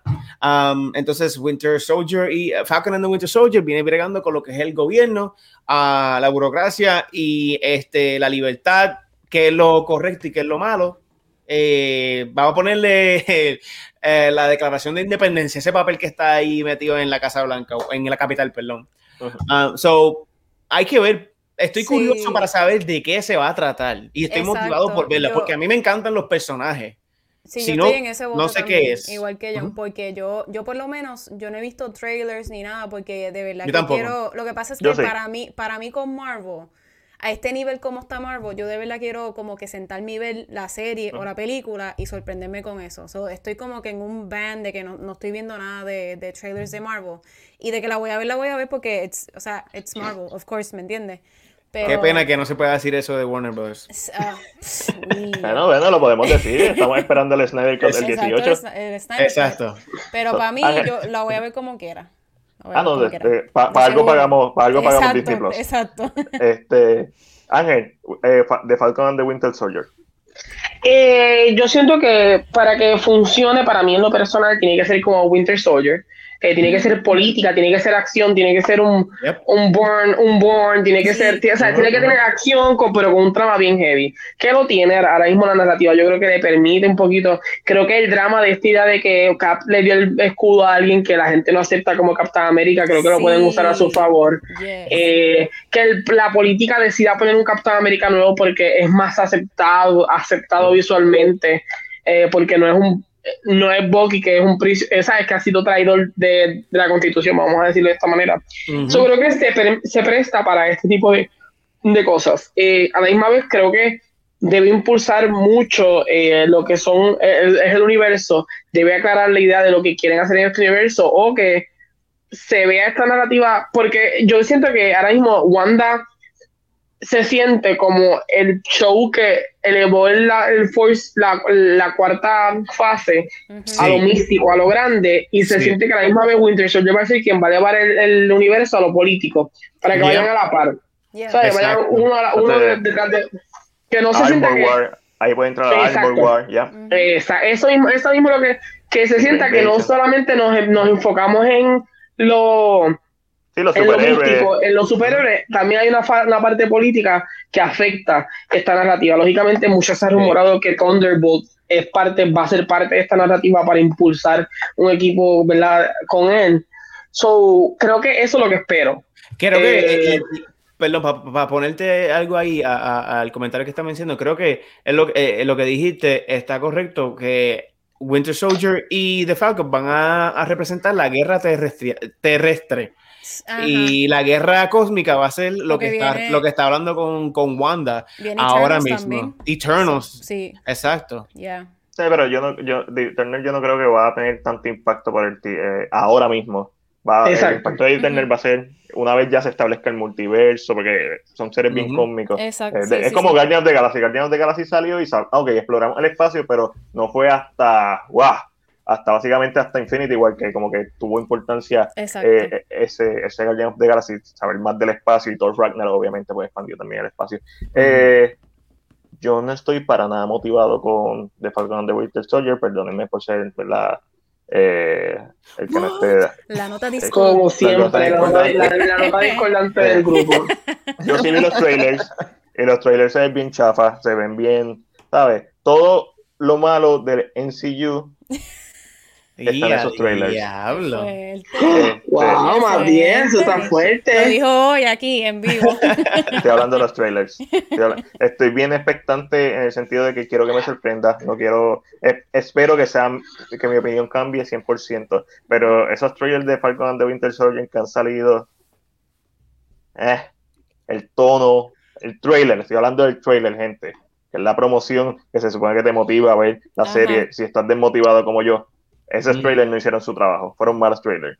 Versus WandaVision, que del saque, fueron buenos trailers. Eh, los trailers, de la misma forma que quizás para algunas personas interesante que sea como un, un, The Winter Soldier, Captain America Winter Soldier, yo quiero ver algo más. Y creo que la serie tiene el potencial de ser algo más en base a lo que dijo Angelito. Lo que dijo Ángel me vendió la serie mejor que, que, los trailers. Sí, mucho mejor. es, ah, es verdad. Eso sale en el trailer, pero en el trailer se ve. Es que se ve muy gracioso, se ve muy light el trailer. Y eso es lo que no me gusta. No, y Hydra, y no, no, se quita la idea de que Hydra todavía puede salir. O sea, que Hydra todavía en ningún momento ha sido extinguished, que es la palabra, aunque en la película de Avengers Age of Ultron, pues ahí fue cuando por última vez de verdad nosotros llegamos a ver por completo a Hydra. Después de ahí no, no han vuelto a salir. Esto es correcto. Estoy pensando. Lo único que es lo en único, el timeline, en el timeline sí, Exacto. porque cuando Lo- vamos al pasado, pues obviamente todavía está Hydra. lo único que ha salido a- a- recientemente de Hydra fue la relación que hubo en capítulo 2 de WandaVision cuando todo el mundo decía for the children, pero en realidad Sí. era una memoria, un, un inconsciente memory De Wanda, de de Wanda. Wanda cuando ella estaba con Hydra, que decían Al igual que los Hydra. comerciales. Al igual, Al igual que los comerciales, ya, Ujú. exacto.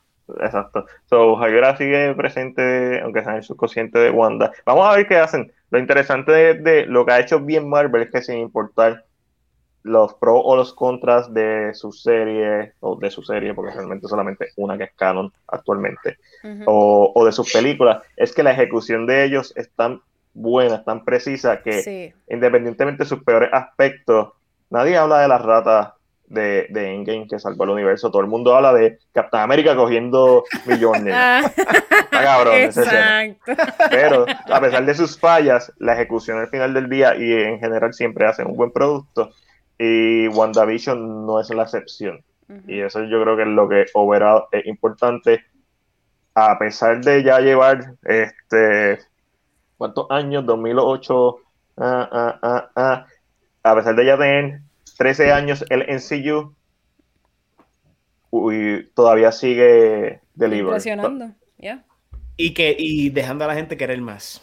Exacto. Exacto, exacto. That's the key. That's the key. Hay- eh, mi problema es que cada vez que yo siento que tengo fatiga del NCU específicamente, ellos tiran una curva. Es como que, ah, te cogí. Ajá, so, estoy esperando que eh, de Falcon and the Winter, porque ahora mismo ya estoy fatigado de Marvel. Ok, y en, do- y en dos semanas ya empieza Falcon and the Winter Soldier. Estoy loco por ver Loki, estoy loco por ver la serie de Hawkeye. Falcon and the Winter Soldier es la serie que no me motiva. Este, me motivan todas menos, menos esa. So, pronto estaremos hablando de esa serie y yo creo que con esto vamos a terminar. Estamos ya llegando a, la- a las tres horas. Ya. Gracias a todo el corillo que se quedó aquí viéndonos en vivo. Gracias al corillo que nos va a ver después en YouTube y a los que nos están escuchando a través de las redes sociales. John, Ash, ¿dónde los pueden conseguir? Nos pueden conseguir en The Legacy Universe. Tenemos un Facebook, Instagram, Twitter y un canal de YouTube donde hacemos, eh, publicamos nuestros highlights, reviews de Twitch, películas. Twitch. Ah, sí, sí, sí, voy, voy, voy. este, hacemos reviews de películas, de series de televisión, de las cosas que nos gustan y los highlights de nuestros live. Pero si nos quieren ver en vivo, siempre estamos en Twitch los lunes, miércoles y los sábados. Los lunes y sábados tenemos Legacy Masters, que escogemos un juego y lo completamos. Ahora mismo John está intentando terminar Outlast, que está súper funny porque se está, ¿sabes? Me va a dar un ataque al Así. corazón en vivo. Exacto. Y los miércoles tenemos un show de noticias que se llama TLU Let's Talk About It, que hablamos de las noticias de la semana del entretenimiento, entre otras cosas super cool. Lo hacemos en inglés, pero siempre mezclamos el inglés, el spanglish ahí a todo lo que da. Así que todos están bienvenidos. Es twitch.tv slash The Legacy Universe. Así Y que todos los viernes que tienen, reload Reload. A través del Facebook y hoy empezamos en Twitch, a través del Facebook y el. Twitch oficial del Puerto Rico Comic Con. Ahí hablamos de todas las noticias de entretenimiento en español, así que todos los viernes a las 7 hora de Puerto Rico. Estamos por ahí en vivo. cool. Angelito, ¿dónde te pueden conseguir a ti? Como ustedes saben, todos los viernes estoy aquí con los muchachos de Cine PR, hablando de las noticias de cine, y cada y sábado bisemanal, eh, decidiéndose mañana sábado y el próximo sábado, después de dos semanas, estoy hablando de K-drama y verá lo que sucede dentro del mundo de K-drama, de todo lo que está trayendo Netflix. En cuanto a los dramas, decidimos qué ver y analizamos el drama y hablamos un poquito de todo así. Si te gusta el K-drama, te gustan las cosas coreanas, todos los sábados K-drama con Angelo. Durísimo. y mi nombre es Mac Díaz Rodríguez, me conocen como Mac de Cine PR, me puedes conseguir en YouTube. Estamos contentos, llegamos a los 2.500 suscriptores, si no me equivoco. Este, Yeah. A mí me puedes conseguir en todas nuestras redes sociales como Cine PR, eso es Facebook, eso es Instagram, eso es Twitter, eso es Vero. Si tenemos Vero, hay que seguir a Snyder, pues, ¿de dónde nos vamos a enterar las cosas que pone Snyder? Estoy como con Ángel todos los viernes aquí, con Chris, eh, bendito se tuvo que ir porque Burbujita cantó. So, Ya, se, se- se fue. Es un hombre, un hombre. Ya, a la edad de Chris ya hay que, hay que irse temprano. Eh. ¿Y dónde So- están los jueves? y los jueves estoy con el corillo de One Shot Movie Podcast con Eric de Tavi TV y Alexandra de Según Alexandra. Este domingo, antes de que se me olvide, que lo puse por aquí, voy a estar en The After School Club Esto es con la gente de XB and Richford el domingo a las 1 pm, si no me equivoco. Vamos a estar allí en el podcast compartiendo con los muchachos. A las 1 pm, wow.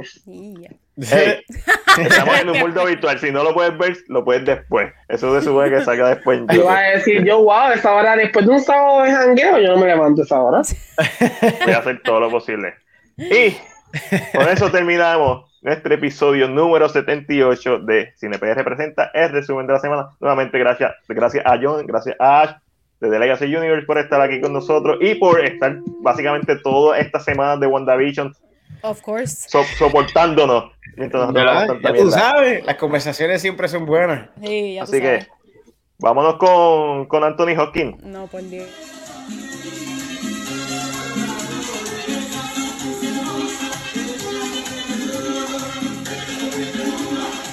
I'm Colombian.